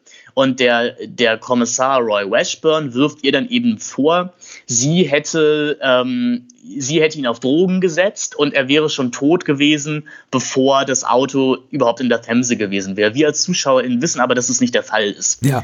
Und du kannst daraus jetzt schon kein Geheimnis machen, weil wir wissen, wir wissen das jetzt schon. Auf der einen Seite können wir jetzt denken, ah, okay, ist Catherine Trammell vielleicht wirklich die Hauptfigur in dieser Geschichte und ist sie vielleicht gar nicht die Schuldige in diesem Mordfall? Und darum geht es in, diese, in, in, diesem Film. Also hier geht es darum, wie sie ob ihres Rufes oder ob ihres Images hm. sich verteidigen muss. Das wäre ja auch spannend gewesen. Aber das will der Film auch nicht. Ähm, der Film will schon, dass wir sie wieder als diese femme fatale begreifen. Hm. Sie selber tut das auf jeden Fall. Und das ist so schade. Es ich hatte am Basic Instinct 2 jetzt auch mal einen Spaß, zum zweiten Mal. Ich habe ihn damals nicht im Kino gesehen, aber ich habe ehrlich gesagt lange darüber nachgedacht, ob ich es tue. Ähm, hab's dann nicht getan und habe ihn dann aber relativ äh, schnell nach der ähm, Blu-ray oder DVD-Veröffentlichung aufgegriffen und dann ihn äh, verkonsumiert, genossen, möchte ich sagen. Hatte auch einigermaßen Spaß daran. Hab's mich eigentlich aber nicht so wirklich getraut, laut zuzugeben. Äh, das ist so die Lebensphase, die dann erst hier so mit meiner Podcasterei und Bloggerei ähm, äh, begann, ähm, mhm. ungefähr im selben Zeitraum, ja. Mittlerweile rede ich relativ offen darüber, dass ich solche Filme auch genieße. Und ich habe ihn jetzt auch zum zweiten Mal, ich habe jetzt auch das Wiedersehen genossen. Es gibt, du hast bereits ein paar gute Gründe aufgeführt, warum der Film nicht funktionieren kann. Es gibt einfach konzeptionelle Schwächen. Ich glaube, die haben einfach auch missverstanden, vieles, was der erste Film richtig macht und haben genau versucht, das zu, zu emulieren und es nicht, nicht wirklich geschafft, auf die denkbar falscheste Art und Weise. Sieht schon, schon die an, ja genau, schon diese Prämisse, sie zur Hauptfigur zu machen und zum Dreh- und Angelpunkt der Handlung ist ist schwierig. Darunter leiden eben auch die anderen Figuren, die scheinbar keinen, den, den, bei, bei denen es den Filmemachern auch nicht gelingt, sie mit Leben zu füllen. Das ist alles so auf der erzählerischen Ebene, was da schief geht. Ähm, da können wir sicher auch gleich noch mehr ins Detail gehen. Aber Basic Instinct, das sollte man eben auch nicht vergessen, ist jetzt nicht nur einfach ein twisty Thriller. Also der erste Teil, der mal super funktioniert hat, weil der ist ja wow, so überraschend und wow, da sieht man halt äh, Sharon Stones Mumu mal kurz. Und er ist eben auch er sieht eben auch fantastisch aus, er klingt fantastisch, ja. er ist perfekt geschrieben und besetzt. Du hast eben Joe Esterhaas in einem Moment seiner Karriere, an dem er wirklich Großartiges leisten konnte und gerade diese, diese, dieses Ordinäre, vor allem aber nicht nur auf der Sprache, aber eben auch auf der Bildebene so formuliert zu sehen, durch die Münder zweier großer Stars oder einer, einem wirklich up-and-coming Star wie Sharon Stone es eben damals war, ein, echte, ein echtes Fundstück seitens äh, Verhovens und seiner, seiner Casting-Leute und eben im Zusammenspiel mit Basic, mit Michael Douglas und einem auch, auch in Nebenrollen perfekt besetzten Cast, ausgeleuchtet von hier Meister Jan de Bond, auch, auch auf der Höhe seiner Kunst. Das Ganze vertont von Jerry Goldsmith. Ich auch mit dem, der großartige Jerry Goldsmith-Score. Mit dem wirklich ähm. großen großartigen Score, der auch hier immer wieder referenziert wird von John Murphy, der auch guten Score, gute Score schreiben kann. Ich mag seine Leistung anderswo, aber hier auch nichts zu bieten hat, außer ab und an zu sagen, okay, und jetzt spielen wir eben so die, das klassische Main-Theme ein, was ihr aus dem ersten Teil kennt. Also auf einer technischen Ebene ist der erste so viel besser er wirkt eben durch die Bank zweitklassig. Und du hast hier vor, vor unserem Gespräch gefragt, war das eigentlich eine Direct-to-Video-Produktion? Ich habe gesagt, nein, natürlich nicht. Einigermaßen schockiert. Sowas lief eben in Vor-Streaming-Zeiten tatsächlich noch im Kino. Mhm. Ich, du hast aber vollkommen recht. Ich finde diese Frage, die du als deutlich jüngerer Mensch, als ich das mir auch, auch stellen darf, ist vollkommen berechtigt, weil ich bin mir absolut sicher, dieser Film würde, würde heute nie und nimmer mehr im Kino landen. Der würde so auf den hinteren Plätzen bei Netflix landen. Aber also ehrlich gesagt würde wahrscheinlich auch der erste nicht mehr im Kino landen. Hm. Ähm, oder jedenfalls nicht mehr so wie. Mit einem vergleichbar großen Star wie Michael Douglas es damals war in der Hauptrolle, weil der war ja wirklich der hm. heißeste Scheiß damals. Naja, ich meine, also vergleichbare Filme dieser Bauart mit Ben Affleck oder sowas, die landen ja jetzt halt auch direkt bei okay. Prime es gab diese, ähm, es, es, gab auch diese, war das, ich glaube, es war auch eine Patricia Highsmith-Verfilmung mit ihm und Anna de Armas mhm. letztes Jahr oder Anfang diesen Jahres, äh, was auch so eine frivole, offene Ehegeschichte ist. Und das lief halt, das landet halt direkt bei Prime. Ich glaube, die, die also klar, die Zeit des Erotik-Thrillers ist sowieso seit Anfang der 2000er wahrscheinlich passé. Ähm, vielleicht auch seit dem Fiasko Showgirls, also seit dem finanziellen Fiasko Showgirls, nicht dem künstlerischen Nein, Fiasko, weil künstlerisch nicht. ist der weil künstlerisch ist der Film kein Fiasko. ich finde aber super gut, was du gerade zum ersten nochmal gesagt hast, denn sicherlich auch heutzutage geht, also schaut man den ersten Basic Instinct, weil man eben ob dessen, von dessen Frivolitäten weiß. Aber man wird dann überrascht, weil man merkt, der Film ist ja so viel mehr. Mhm. Also der, der, der Film ist halt viel mehr als der Beinüberschlag oder ähm, die, die Sexszenen zwischen Michael Douglas und Sharon Stone. Und das hat dieser zweite halt leider eben nicht. Er bemüht sich, und das muss ich, das muss ich ihm wirklich anrechnen, er bemüht sich, tatsächlich eine mehrdeutige Handlung zu konstruieren, die einen auch nach dem Abspann noch beschäftigen soll. Hm. Aber es ist halt ein, es funktioniert nicht so ganz. Hm. Denn wie hier mit äh, dann irgendwann mit Realitätsebenen gespielt wird oder mit Einbildung oder Sachen, das war eigentlich komplett anders. Dafür sind die ersten 90 dieses 110 Minuten langen Films nicht ausgelegt. Das ist halt das große Problem. Also der, der Twist vielleicht keine Spoilergefahr hier einmal, dass eventuell unser guter Psychologe Dr. Michael Glass ja. eigentlich der Mörder des Ganzen ist. Das kann man ja machen, meinetwegen. Aber der Film ist halt nicht so inszeniert und aufgebaut, dass diese Wendung am Ende funktioniert. Mhm. Und das räumt der Film ja auch selber ein. Ich glaube, er möchte uns so ein bisschen im Wagen lassen, ob jetzt eben Sharon Stone recht hat oder David Morrissey. Aber dafür ist der Film halt zu eindeutig inszeniert, als dass diese als dass dieser, dieser Zwiespalt am Ende funktionieren würde. Ja, wo wir gerade eben bei Satan's, äh, Satan's Alley war mit den Anspielungen und deiner mhm. Mutmaßung, die vielleicht sogar richtig ist, dass irgendwie Tropic Thunder den referenziert. Referenziert Michael Glass Michael Douglas? Das ist der Rollenname von David Morris's Figur. Mhm. Habe ja. ich mich gerade gefragt. Ich, ich fände es sehr platt, aber es würde eben auch, diese Plattheit würde auch gut passen zu dem Skript hier von äh, Leora Barish und Henry Bean. Was ich finde relativ zweckmäßig ist, so in, in Sachen Krimi-Handlung. Ich finde, mh, hm, Wäre das hier kein Sequel zu Basic Instinct, ich glaube, ich hätte einfach mehr Spaß daran. So ist ja. meine Erwartungshaltung dann doch vielleicht ein bisschen zu konkret, auch gerade was die, Catherine Tremell-Figur äh, betrifft. Im Grunde ist die auch auserzählt. Das Einzige, was eben dafür spricht, hier ein Sequel zu machen zu Basic Instinct, ist, dass eben das Ende von des ersten Teils, ich möchte das jetzt nicht im Vorbeigehen spoilern, aber auch eine gewisse Ambivalenz bietet. Also ich möchte nicht sagen eine große, aber den, nee, Hauch, genau. den Hauch einer Möglichkeit, dass äh, Dinge doch anders sein könnten, als sie genau. dargestellt werden. Die, also, die Ambivalenz die der zweite Teil hier versucht, die bietet der erste eben tatsächlich. Ich sag mal auch, es ist auch sehr gönner von mir zu sagen, der ist das Ende ist ambivalent. Ich finde es ziemlich eindeutig und ich glaube, neun von zehn Menschen würden zustimmen. Ja, aber es, ich weiß, was du meinst. Es, es lässt den, den, den Rest, also den Hauch einer Möglichkeit, dass vielleicht Catherine Tremell doch hm? eine okaye Person sein könnte. nee, genau, und das, das muss man ja noch mal sagen wir wissen eigentlich auch alle nach den ersten zwei Minuten von Basic Instinct, was da wohl passiert wird. Aber wir wissen es halt eben nicht so ganz. Ja. Ähm, also, äh, ja, gut. Ich, ich, ich nehme auch an, die meisten Menschen, die diesen Film gesehen haben, die haben auch den ersten Teil gesehen. Deswegen, äh, also die uns auch. zuhören, haben den ersten Teil zumindest gesehen, der auch sehr lohnenswert ist. Falls nicht, äh, schaltet jetzt bitte spätestens ab, weil ich äh, Sequels habe es eben so an sich, dass sie meistens einfach nur, indem man über sie redet, man automatisch dann gleich so, dass viele Geschehnisse aus dem ersten Teil mit wegspoilert. Mhm. Aber hier große Überraschung, Michael Douglas ist nicht dabei. Keiner der up äh, künstlerisch beteiligten, am, am, ersten Film beteiligten Menschen ist hier dabei und das merkt man eben an jeder Ecke. Ja, beziehungsweise ähm, Jerry Goldsmith, glaube ich, explizit auch nicht, weil er eben vorher verstorben war. Ja, das äh, ist richtig. Der hatte nicht mehr die Wahl. Die Produzenten, aber glaube ich auch mal einer der Produzenten oder Michael Caton Jones, der Regisseur, war selber in einem Interview gesagt, sie wollten ihn eigentlich haben für das Sequel, aber er ist dann eben ab verstorben. Ich bin mir da ehrlich gesagt nicht so sicher. Ich meine, über Tote kann man eben auch viel sagen, tatsächlich. Also, und dieses, ich überleg's mal, will ja noch nicht heißen, dass es tatsächlich auch getan hätte. Ja, ist ja sowieso ein Film, der auch eine sehr komplizierte Produktionsgeschichte an sich überhaupt hatte, mhm.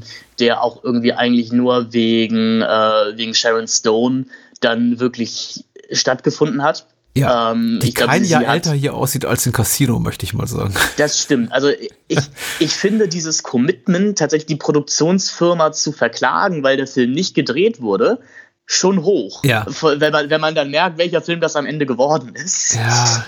Ähm, es ist okay und also viele Sachen, die man liest, eben, dass Robert Downey Jr. eigentlich mitspielen sollte, aber ja, wir natürlich. wissen ja alle, das ist, das ist die Phase, wo es Herrn Downey Jr. nicht ganz so gut geht.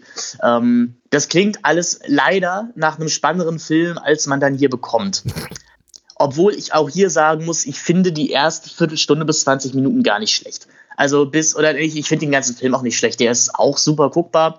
Das ist, also während, während Staying Alive so ein Kabel 1 Nachmittagsfilm ist, ist das so ein ZDF Montagskino 22.15 Uhr Film. Ja, natürlich. Ähm, genau. Grundsätzlich die Idee zu sagen, wir packen mal diese Catherine Trammell-Figur auf die, auf die Psychologie-Couch.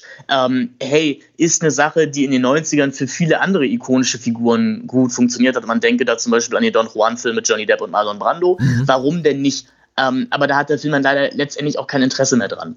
Und das ist so schade. Also es ist halt auch wie bei Staying Alive ein bisschen der Fall, mach doch keine Fässer auf, die du am Ende nicht schließen möchtest. Mhm, ähm, mhm. und ähm, man bemüht sich hier wirklich, uns eine, eine mehrdeutige, weitreichende, twisty Noir-Verschwörung um das Zusammenspiel von Presse, Polizei und Psychologen äh, zu konstruieren, die aber auf mich, ich weiß nicht wie, also die aber einfach ein bisschen zu unglaubwürdig und zu bewusst Red Herring ausgedacht mäßig wirkt, mhm. um so richtig zu funktionieren. Ja. Und das macht den, also ich möchte sagen, das macht, äh, der Film ist trotzdem sehr, sehr unterhaltsam. Es gibt eine YouTube-Reihe, die ich sehr gerne schaue von einem YouTuber, also die heißt Cinematic Excrements. Mhm. Der, das, das klingt alles auch negativer, als es eigentlich ist. Also der, der sich halt eben auch bewusst schlecht rezipierte Filme raussucht ähm, aber meistens also sehr viel Spaß mit den Filmen hat. Also es ist noch so die bessere Art von dieser mittlerweile ja auch ein bisschen ausgestorbenen Red Letter Media, wir hauen einfach drauf äh, Art der Filmkritik. Ja. Der den Film eben auch besprach, der aber schon einräumte, dass er eben sehr, sehr großer Fan des ersten Teils ist und deswegen diesen zweiten Teil für eine Frechheit hält.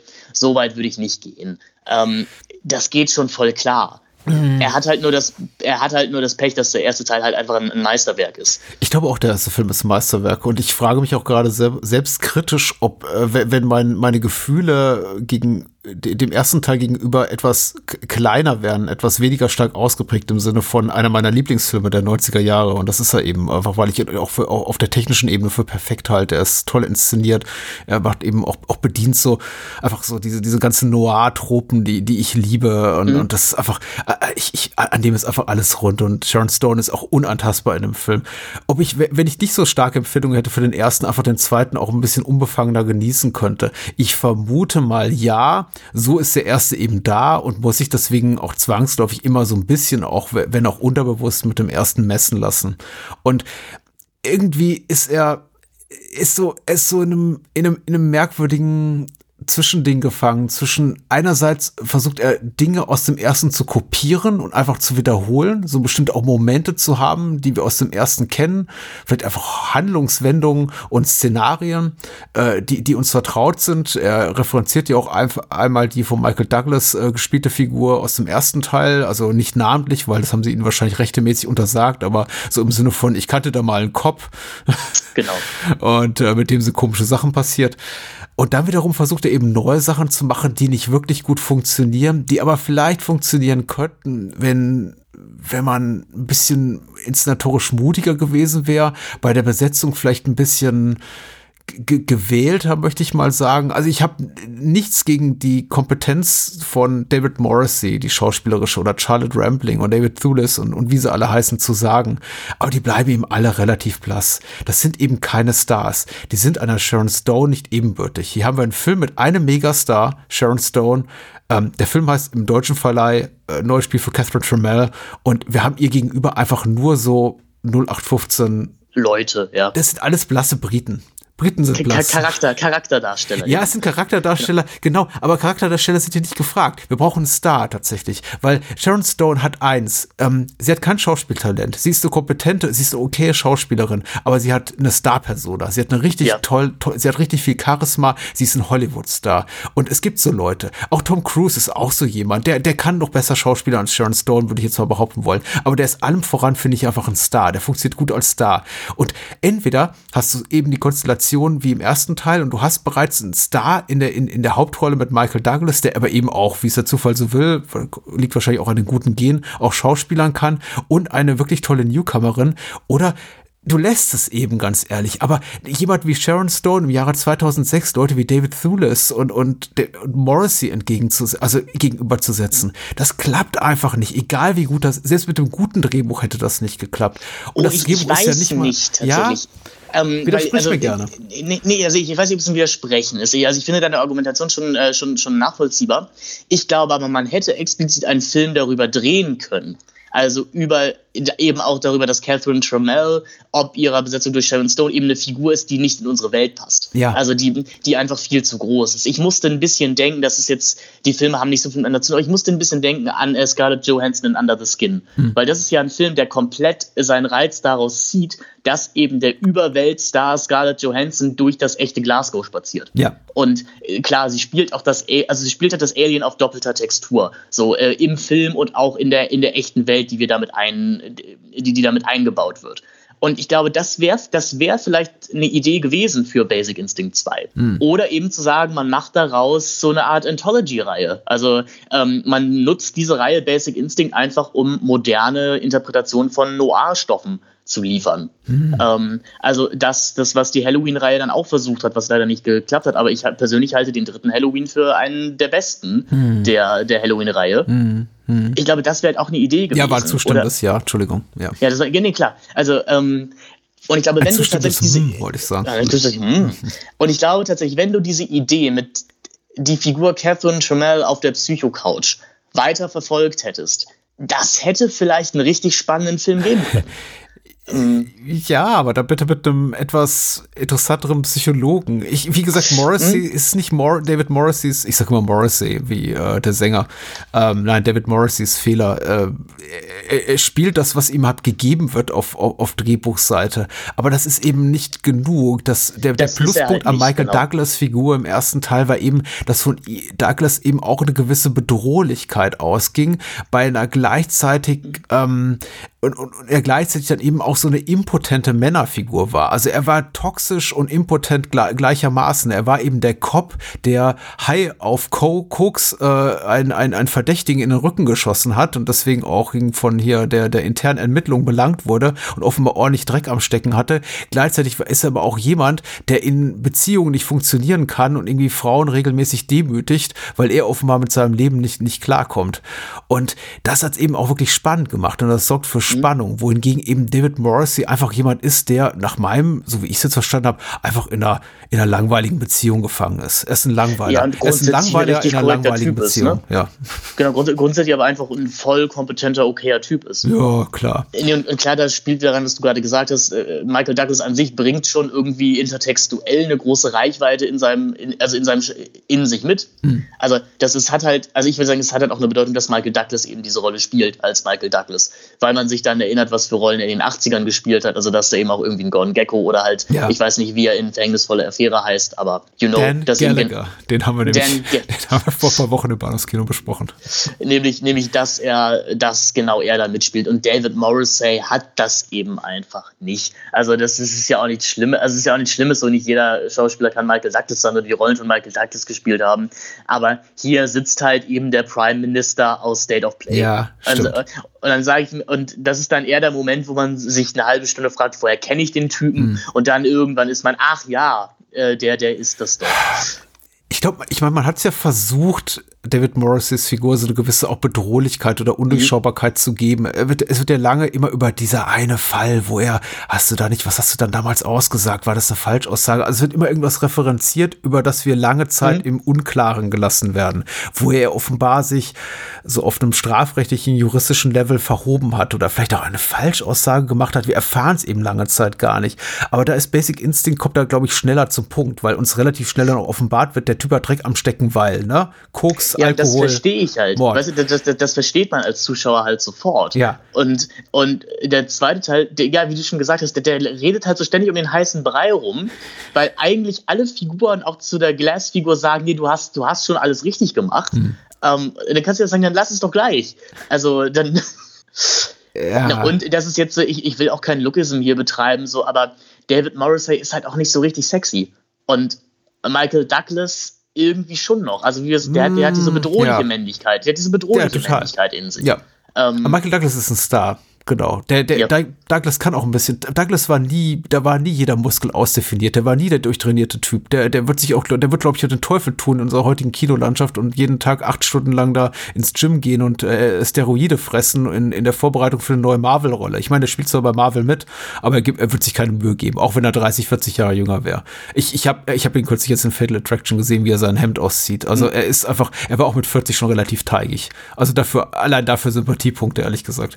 Aber ähm, du, du, hast ja recht, er wirkt trotzdem eben wie eine bedrohliche, bedrohlicher Typ Mann. Es ist eine bedrohliche Art also der Maskulinität. Jemand, glaube, dass er halt Sharon Stone abschleppen könnte. Ja, tatsächlich. Und David Morrissey ist ähm, oberflächlich betrachtet nach kon konservativen Maßstäben vage attraktiv. Er ist zumindest nicht unattraktiv, aber er hat auch jetzt nichts an sich außer seiner relativ großen Statur, weil ich glaube, er ist ein Mann von irgendwie über 1,90, von dem man sagen könnte, das hebt ihn aus der Masse heraus. Ja klar, er hat promoviert irgendwann mal, aber so what, ganz ehrlich. Wenn man sich auf den Level, also äh, gesellschaftlich auf dem Level bewegt, wie eine Catherine Trammell und in den oberen Schichten da äh, zu Gast ist und äh, Leute aus dem Adel kennt und anscheinend mit, mit jedem per Du ist, dann beeindruckt einen das doch eben äh, einfach einfach nicht mehr. Nee, überhaupt nicht. Ähm, also er, er funktioniert, also der Schauspieler, er funktioniert halt besser, finde ich, eben als dieser Prime Minister-Anwärter, als hier als, als sexy, sexy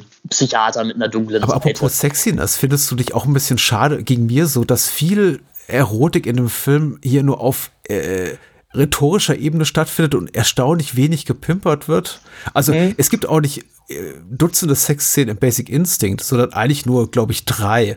Aber wenn es dann zur halt Sache geht, genau, dann geht's eben richtig zur Sache. Dann ist das wirklich äh, brutal übergriffig, wie jetzt hier bei, bei Michael, Michael Douglas irgendwie äh, Übergriffigkeit gegenüber seiner Ex-Frau, Ex-Freundin oder eben wirklich sinnlich erotisch und wirklich hardcore erotisch, wie äh, bei, beim, beim Beischlaf hier mit äh, Sharon Stone. So, und, und hier wird zwar unglaublich viel über Sex geredet und irgendwie Wörter wie Kant und Fuck und was weiß ich und, und Pussy in den Raum geschmissen und Cock, aber es wird unglaublich wenig gefickt. Entschuldigung, hm? wenn ich das so sagen muss. Ich war, glaube ich, überrascht, dass Sharon Stone doch zumindest ein, zwei, zweimal Full Frontal Blank zieht. Tut sie? Das, ah ja, also, stimmt, ja, ja. Hm? ja, ja. Also zumindest einmal, wenn sie aus einem Pool steigt und ich glaube auch nochmal. Und das, also das hat mich irgendwie schon überrascht, hm. vor allem auch, weil der Film ja aus dem Jahr 2006 ist. Und äh, das, also ja auch nicht mehr ganz die Zeit der Nacktheit im Hollywood-Kino ist. Mhm. Ähm, aber korrigiere mich auch gerne, das hat mich schon überrascht. Ja. Ich glaube, es gibt hier einfach Momente, die auch die Regie als wesentlich sexier erachtet hat oder frivoler, als sie dann am Ende sind. Mhm. Und dazu zählt halt dieser, dieser Fingeranfang im, im Auto. Und dazu zählt auch diese breitbeinig über die Stuhllehne gebeugt sitzen, die, glaube ich, auch zumindest eins der DVD-Cover ziert. Und ich, ich, ich habe das Gefühl, dass ich glaube schon, dass man da dachte, man schafft hier den nächsten ikonischen Catherine Trimmer-Moment. Ja. Aber das ist halt zu sehr dann in einer echten Realität verhaftet. Ja, es ist. Hm. Also so, weil in, ich glaube, warum halt die, die Beinüberschlagsszene funktioniert, also ich, ja, ich weiß nicht, ob ich als, äh, doch, ich darf da als Mann drüber urteilen, aber nehmt es mit, mit einem Grain of Soul so, ähm, ist halt, weil man, man, würde das nicht machen. Ja. So, also jetzt ganz basal einfach gesagt, ähm, als Hauptverdächtige in einem Mordfall würdest du das nicht tun. ja, das ist richtig. Ah, also ich, will, also ich fühle mich gerade auch so, als würde ich einen Witz erklären. Aber, ja, ähm, verstehe. Und deswegen funktioniert das halt. weil wir auch als äh, wir, wir, weil wir als Publikum auch so ein bisschen sind, oh, das hat sie gerade gemacht. Mhm. Und in Basic Instinct 2 hat halt Catherine Trammell ständig alle Fäden in der Hand. Das hat sie auch im ersten Teil, aber das wissen wir halt für, für eine gewisse Zeit noch nicht. Ja, und sie hat eben auch niemanden so wirklich an seiner Seite. Ich finde, also gerade über die äh, lesbische oder bisexuelle darüber, wie man das definiert, darüber gibt es ja auch ja. Äh, mittlerweile ganze Streitschriften und akademische Abhandlungen. Und das ist, glaube ich, aus feministischer Sicht nochmal anders zu beurteilen, als aus unserer äh, äh, weiße Dudes sprechen über Basic Instinct äh, mhm. Perspektive. Aber wie auch immer, ich glaube, aber gerade das äh, auch auf ähm, sexueller Ebene jemand Catherine Trammell zur Seite stand im ersten Teil, war eben auch ganz wichtig da mit, Rock, ja. mit Roxy. Eben auch so eine quasi Mitbewerberin, eine Konkurrentin eben auch um die Zuneigung Catherine Tramells irgendwie zur, zur Männerfigur, die da irgendwie auch noch eine Rolle spielt und die da eben auch noch dazwischen grätschen kann. Und auch die fehlt hier. Stattdessen haben wir hier so, so Bekanntschaften in der High Society von London, die Catherine Tramell eben gerne pflegt.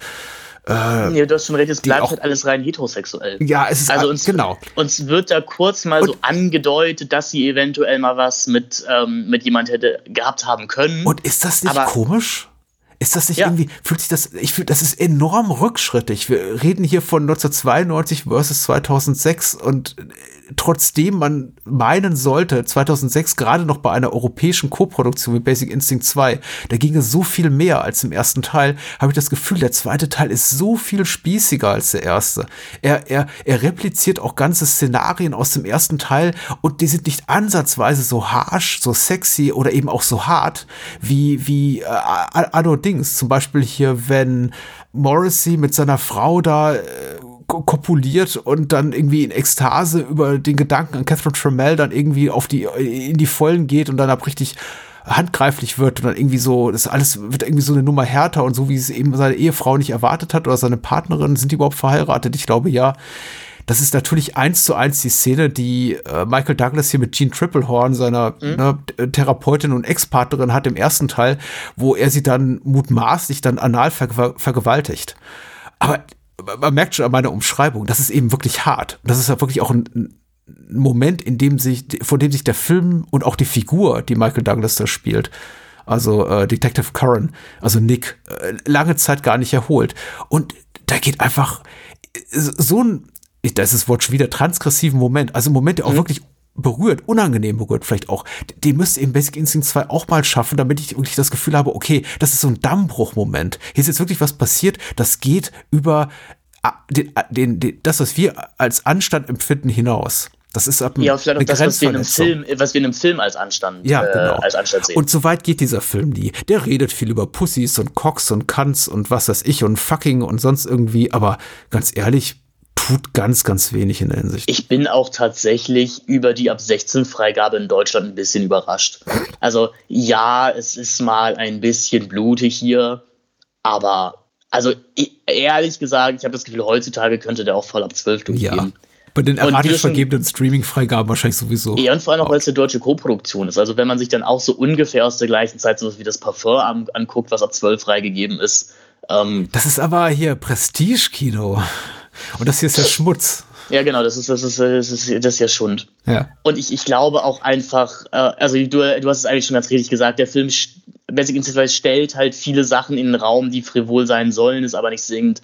Dazu zählt dann auch irgendwie so eine Art Orgie, Gruppensex, Vereinigung, äh, zu der man geht.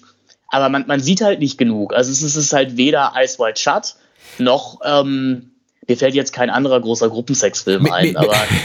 ich nehme das auch dem Film ehrlich gesagt nicht ab. Ich finde diese Clubszene, die ja analog funktioniert hier zu dieser, ich gehe in irgendwie eine schäbige Gasse und lass mich da durchvögeln, äh, Szene hier im mhm. zweiten Teil. Also quasi auch wieder äh, einfach nur eine Variation dessen, was wir bereits kennen. Die, die funktioniert ja gut, weil ich nehme total ab, dass einer Figur wie Catherine Trammell, dass sie eben in irgendeinen Nachtclub in LA geht, sich da die Nasenlöcher voller, voller, äh, voller Koks packt und sich dann da, und, und da, da rumfummelt, wobei wir da auch nicht wirklich viel sehen. Aber das ist ein Szenario, das ich ich finde, diese Figur auch irgendwie gut passt. Das ist, da verliert sie für mich nicht an Glaubwürdigkeit. Wohingegen ich hier mir denke, okay, eine Frau, die so viel Macht hat, über so viel Einfluss verfügt, über so viel Geld, geht die wirklich in hygienisch bedenkliche Gassen irgendwo im schlechtesten Teil von London und lässt sich da von anonymen Männern da durchvögeln? Also lässt mhm. anonymen Männern, lässt sich da von irgendwelchen Männern vögeln? Vielleicht, vielleicht ist es ihre Risk Addiction, ich weiß es nicht, aber ich meine, Risk Addiction in Bezug auf ekelhafte Geschlechtskrankheiten, das sollte eigentlich niemand haben. Ich glaube, eine Sache, und das ist, also das ist jetzt eine Sache, wo ich tatsächlich, glaube ich, so aus der etwas jüngeren Geburt aus ich könnte mir vielleicht vorstellen, dass manche Sachen hier von der Vorstellung her auch noch frivoler wirkten 2006, als sie jetzt sind. Hm. Weil wir leben einfach, ich würde mal sagen, wenn man jetzt in so einem Alter zwischen 18 und 30 ist, wir leben halt ja einfach in einer, finde ich gerade in Hauptstädten, wirklich sehr liberalen, äh, sex sexualen äh, Umgebung. Gerade die Generation Z ist ja nochmal wirklich viel weiter, was auch Akzeptanz und Awareness angeht für, für, für Sex und für, für Gender-Konstrukte, als, als auch selbst ich das jetzt nochmal bin, der so drei, vier, fünf Jahre entfernt ist von der Gen Z. Mhm. Ich glaube, bei vielem, was ich hier sehe oder was mir angewöhnt, denke ich mir, also ganz ehrlich, das könntest du heutzutage in jeder Großstadt hygienisch unbedenklich haben und gesellschaftlich akzeptiert. dafür kann, also dafür kann der Film natürlich nichts, weil das ist einfach die, dafür ist er von 2006. Was ich ihm aber wieder anrechnen muss und ich glaube, weswegen er mir dann auch gefallen hat, ist, dass ich diese Hingabe und auch dieses, dieses komplett, äh, ähm, komplette ausreichende Handwerk von äh, Michael Caton Jones, dass man das heutzutage eben sehr, sehr selten sieht. Ja. Also dieses, dieses, äh, also ich glaube, das ist eine Analogie, die auch äh, unser, unser Hörer Dirk Sänger mal bedient hat. Ähm, es gibt halt, es gibt halt, wie gesagt, es gibt halt Auteure und es gibt halt Handwerker wie Caden Jones, der ist halt der Maler, der kommt und der streicht einfach die Wand. Ja. Natürlich. Und fertig. Ja. So, weißt du, du sagst zu denen, ich will die Wand weiß gestrichen haben und Verhöven macht dir noch irgendwie eine, macht dir noch irgendwie eine Verzierung dazu hm. oder sowas. Und Caden Jones streicht halt einfach die Wand weiß. Hm. Und ich glaube einfach, weil diese Art von Film heutzutage vor allem auch im Kino nicht mehr wirklich existiert und weil der Film mich ja doch als Zuschauer irgendwie noch ernst nimmt. Ähm, das hat mir daran irgendwie gefallen, weil das vermisse ich. Gerade dieses Ernst genommen werden als Zuschauer vermisse ich doch im heutigen Kino so ein bisschen. Ich finde, äh, ich glaube, Michael Caton Jones hat einen wirklich herausragenden Film gemacht, das ist Scandal, ähm, ein Frühwerk ja. von ihm. Ansonsten tatsächlich muss ich aber auch sagen, mit Blick auf seine Karriere, der macht eben Filme, da gehst du rein ins Kino, streamst die, guckst sie auf DVD, wie auch immer und fühlt sich danach nicht in deiner Intelligenz beleidigt. Also der, der macht kompetentes äh, Kino, sehr gefälliges Kino, Rob Roy, Jekyll, ähm, alles gut genau. guckbar. Ist wie bei The Sea und sowas, genau, das sind alles Filme, du weißt genau, was du kriegst ja. und das kriegst du dann auch. So. Und das ist ja wiederum, ich finde auch, das spricht tatsächlich für Basic Instinct äh, 2 und äh, Risk Addiction. Deswegen auch gut, dass es hier am Ende nochmal erwähnen sowas fehlt ein bisschen in der heutigen Streaming- und Kinolandschaft tatsächlich. So diese Mid-Budget-Filme mit einem großen Star, der es vielleicht noch mal wissen will. Und das geht mhm. eben meistens, fliegt man damit eben auf die Nase und andermal kommt eben sowas raus wie John Wick und plötzlich hat man irgendwie ein neues Franchise an der Backe und eine komplette Karriere-Renaissance. Also das kann eben nach hinten auch losgehen. Ähm, in dem Fall, ich weiß nicht, ob es für Sharon Stone nach hinten losgegangen ist. Ich möchte behaupten, wenn ich mich doch korrekt erinnere, 2006 lag ihre Karriere sowieso weitgehend da nieder. Aber ja, man, man kann das mal machen. Ich glaube, sie kommt doch am besten weg, weil wie gesagt, sie sieht top aus. Ihre Star-Persona kann sie voll ausspielen. Es ist eben nur schade, dass alles um sie rum so dröge ist. Ich hätte ihr einfach glaube, gewünscht, sie könnte das ja. in einem besseren Film machen. Ich glaube, wir sind so in der Zeit, sie hat vorher so ein bisschen dann wieder Indie-Credibility bekommen, weil sie aber Broken Flowers auch mitgespielt hat. Mhm. Und da ihr, ihr Image ja auch sehr schön selbstironisch aufs, aufs Korn nimmt. Ich weiß nicht, ob du dich daran erinnerst, an Broken Flowers. Ich vermeide äh, Jim Jarmusch-Filme, wenn es geht. Ja. Okay. Ähm, sie ist, also ich, ich finde tatsächlich äh, Broken Flowers auch gerade so als, äh, als Don Juan-Variante ganz, ganz gelungen. Hm. Also sie spielt eine der ersten Freundinnen, die Bill Murray wieder besucht und ähm, das ist auch wirklich, glaube ich, das ist halt auch explizit lustig, weil eben Sharon Stone diese Rolle spielt. ja, ja. Ich hörte davon, ehrlich gesagt. Äh, ich würde sagen, äh, Jarmusch in den 80er, 90ern ist noch ganz okay. Aber ich, ich komme so mit der Sentimentalität, seiner neuen Stoffe nicht klar. Und vielleicht ist es auch einfach, weil, weil ich immer das Gefühl habe, das sind Filme für alte Menschen. Aber wenn du die gut findest, dann gucke ich vielleicht irgendwann noch mal rein. Ich, ich muss vielleicht dazu sagen, ich habe gerade an der Uni ein Seminar über den Don Juan-Stoff. Ah, Und, alles klar. ich ähm, merke schon. Weil ich, Äh, ich habe auch gerade schon gedacht, warum sollte irgendjemand Don Juan de Marco da irgendwie den, den Brando Depp-Film irgendwie jetzt nochmal erwähnen? Wie, wie kommt man darauf? Weil der ist ja einfach eine Non-Entity, wird man heute sagen. Ja. Also über, das ist ein Film, der war mal, über, über den redet einfach keiner mehr. Es, es, gibt, ein- es, es, es gibt ein paar gute Don, Don Juan-Verfilmungen. Ich mag, ich also hab- ich mochte den Depp-Film eigentlich ganz gerne. Ja, ich, ich, fand den, ich fand den auch sehr lustig. Ähm, ich mag noch den Don John-Film mit Joseph Gordon-Levitt, Mhm. der echt eine Wiederentdeckung wert ist. So sagtest du. Ich, äh, ein, ein, ein, ein Erstkontakt steht bei mir noch aus, aber ich wollte auch mal gucken. Ja. Haben wir, haben wir noch was zu sagen zu Nee, nicht Instinct 2? wahnsinnig viel. Ich, äh, ich gucke gerade auf meine Notizen. Wie gesagt, die Seherfahrung ist schon relativ lange her, deswegen kann ich mich leider an Details der Handlung nicht erinnern. Aber zusammengefasst, so der, das letzte Drittel dieser A4-Seite, die hier vor mir liegt, sagt mir eigentlich, ich habe mich über den sehr stark erzählerisch erzwungenen Handlungsverlauf der letzten Ja. 30, 40 Minuten geärgert. Das liest sich zumindest so. Ich kann es zwar nicht mal Mhm. ganz nachvollziehen, was ich hier notiert habe. Da steht irgendwie äh, Stichwörter wie Beweiskette mit Insulin im Kühlschrank führt zu Washburn. Ja, das, das ergibt alles gar keinen. Also das, das kann ich vielleicht kurz nochmal aufdröseln. Also der Film versucht uns in der wir? zweiten Aber bitte. müssen wir nicht, aber vielleicht einmal für, für euch Zuhörerinnen. Also der Film versucht uns in der zweiten Hälfte des Films eben den von David Thewlis gespielten Roy Washburn, diesen, diesen Hauptkommissar, ähm, als zwielichtige Person nochmal zu verkaufen. Und hat er vielleicht Beweise gefälscht? Ja. Hat er persönlich eine Agenda dabei, Catherine Trammell hinter Gitter zu bringen? Nein, hat er nicht. Ähm, das ist halt einer dieser, dieser offensichtlichen Red Herrings, die da gelegt werden. Und es, es gipfelt dann halt eben in dem, also wirklich herrlich frechen, in Anführungszeichen, Twist-Ende, in dem ähm, Willst du das verraten? Okay. Ich weiß nicht, ich weiß nicht, ob ich es verraten möchte. Ich sagen Spoilerwarnung oder verrat es? Ja. sagen wir Spoilerwarnung, ich umschreibe es ein bisschen. Es gibt auf jeden Fall ein Twist-Ende, das gerne möchte, dass wir den ganzen Film unter einem komplett, in einem komplett anderen Bild sehen und uns sagen, oh Mensch, ich muss den Film gleich nochmal schauen, um zu gucken, wo es geklappt hat und wo es nicht geklappt hat. Allerdings ist der Film dann so fair, uns dieses Twist-Ende auch in seiner Erzwungenheit genauso zu präsentieren und uns auch zu sagen, vielleicht war es auch gar nicht so. ja. Also, ähm, ob das, was, was Catherine Trammell eben dem Michael Glass am Ende eröffnet, wirklich stimmt. Wir sehen zwar diese typische, diese typischen Rückblenden-Szenen, ähm, aber ob das wirklich so stimmt, da, das überlässt der Film uns auch, ob wir das glauben wollen oder nicht. Er ist aber halt nicht darauf inszeniert in den ersten 90 Minuten. Das sagte ich auch schon mal, als dass es funktionieren würde. ähm, es, es wirkt eher als ob jemand gesagt hätte, Mensch, da ist doch gerade dieser M. Night Shyamalan-Viel im Kino, der hat doch immer diese Twist-Enden. Ja. Äh, können wir das nicht auch machen? Ja, es hört sich an wie alles, alles too little too late in diesem Sinne Mhm. äh, wortwörtlich, weil 15 Jahre nach Basic Instinct brauchte keiner dieses Sequel, möchte ich mal behaupten.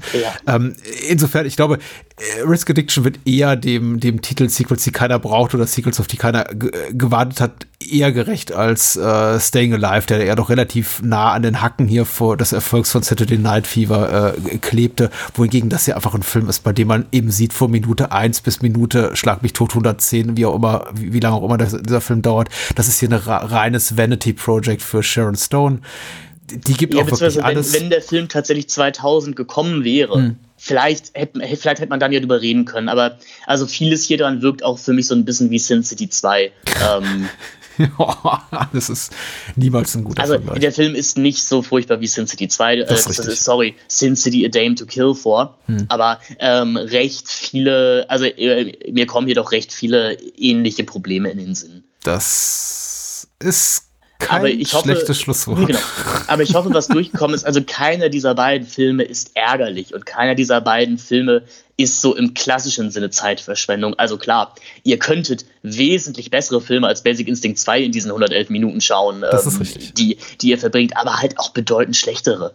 Das ist, das ist halt ein Film für einen Markt, der nicht mehr existiert. Denn das ist, das ist halt ein Film, den du im Fernsehen schaust. Ja, ja. Und dir danach denkst, ey, das war doch gar nicht verkehrt.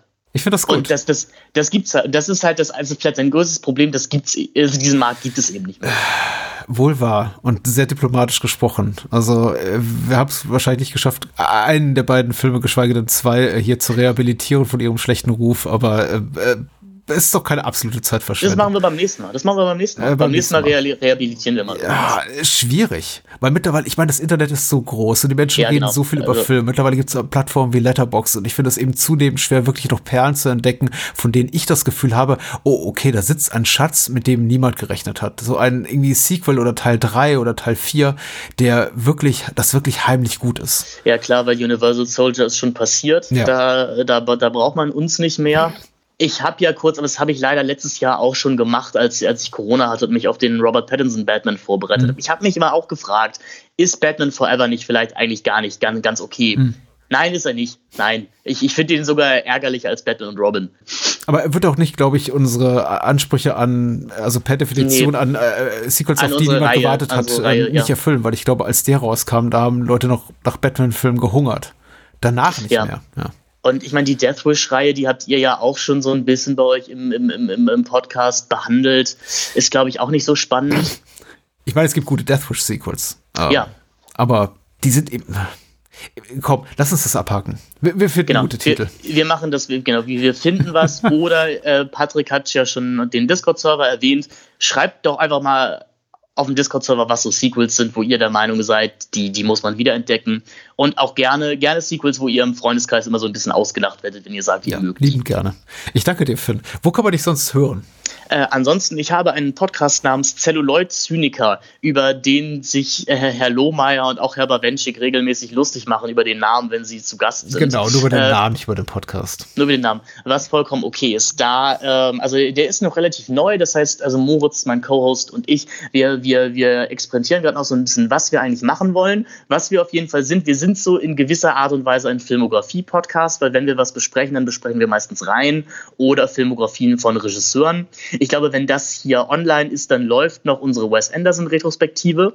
Äh, das macht tatsächlich sehr viel Spaß und es gibt noch ein Subformat auf diesem äh, Podcast, das nennt sich German Gulasch, wo ich mit dem Patrick Kittler vom Projekt Chaos Kino Podcast, nein, äh, vom Projekt Chaos Podcast, so rum, und ähm, über die entgleistesten deutschen Filmproduktionen rede. Ähm, unter anderem über sowas wie den Bushido-Film, also Zeiten ändern dich, oder äh, den Lochi-Film Bruder vor Luder. Ähm, und uns ist da relativ wichtig, wir wollen da auch nicht so blöd draufhauen auf die Filme. Also schon da, wo es angemessen ist, weil wir versuchen schon zu verstehen, aus was für einem, also wo die herkommen, was die wollen. Denn wir wollen äh, versuchen am Ende, wenn wir irgendwann durch sind, damit vielleicht zu verstehen, was so in den letzten 20 Jahren deutschen Kino, Mainstream-Kino so eigentlich passiert ist und was so Ströme waren, wo die herkamen. Ansonsten schreibe ich regelmäßig aktuelle Filmkritiken auf dem Fluxkompensator. Ja, genau. Und manchmal bin ich bei dir zu Gast oder in anderen Podcast-Formaten. Und wenn man ganz viel Lust hat, äh, ich habe äh, eine Filmproduktionsfirma namens Tucker Productions. Ich drehe gerade größtenteils Werbe- und Imagefilme. Aber ich habe 2022 äh, für die Öffentlichkeit meinen ersten Spielfilm Lest You Forget veröffentlicht. Den kann man sich auch mal anschauen. Da hört man dich ja unter anderem als Ansage im Gericht. Ja, stimmt. Okay. Zu viel der Ehre. ein, ein kurzer akustischer Guestspot. Ja.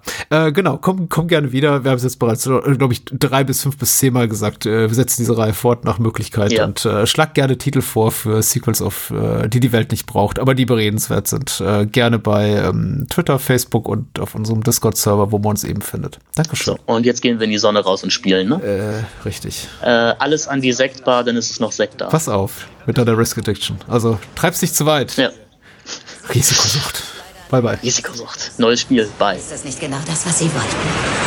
Demnächst im Kino. Spielen Sie keine Spielchen mit mir. Sie glauben, ich hätte ihn getötet. Der Wille zu überleben ist der stärkste aller Triebe.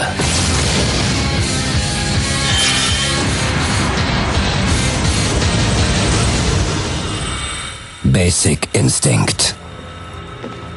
Mir ist nach einer Zigarette.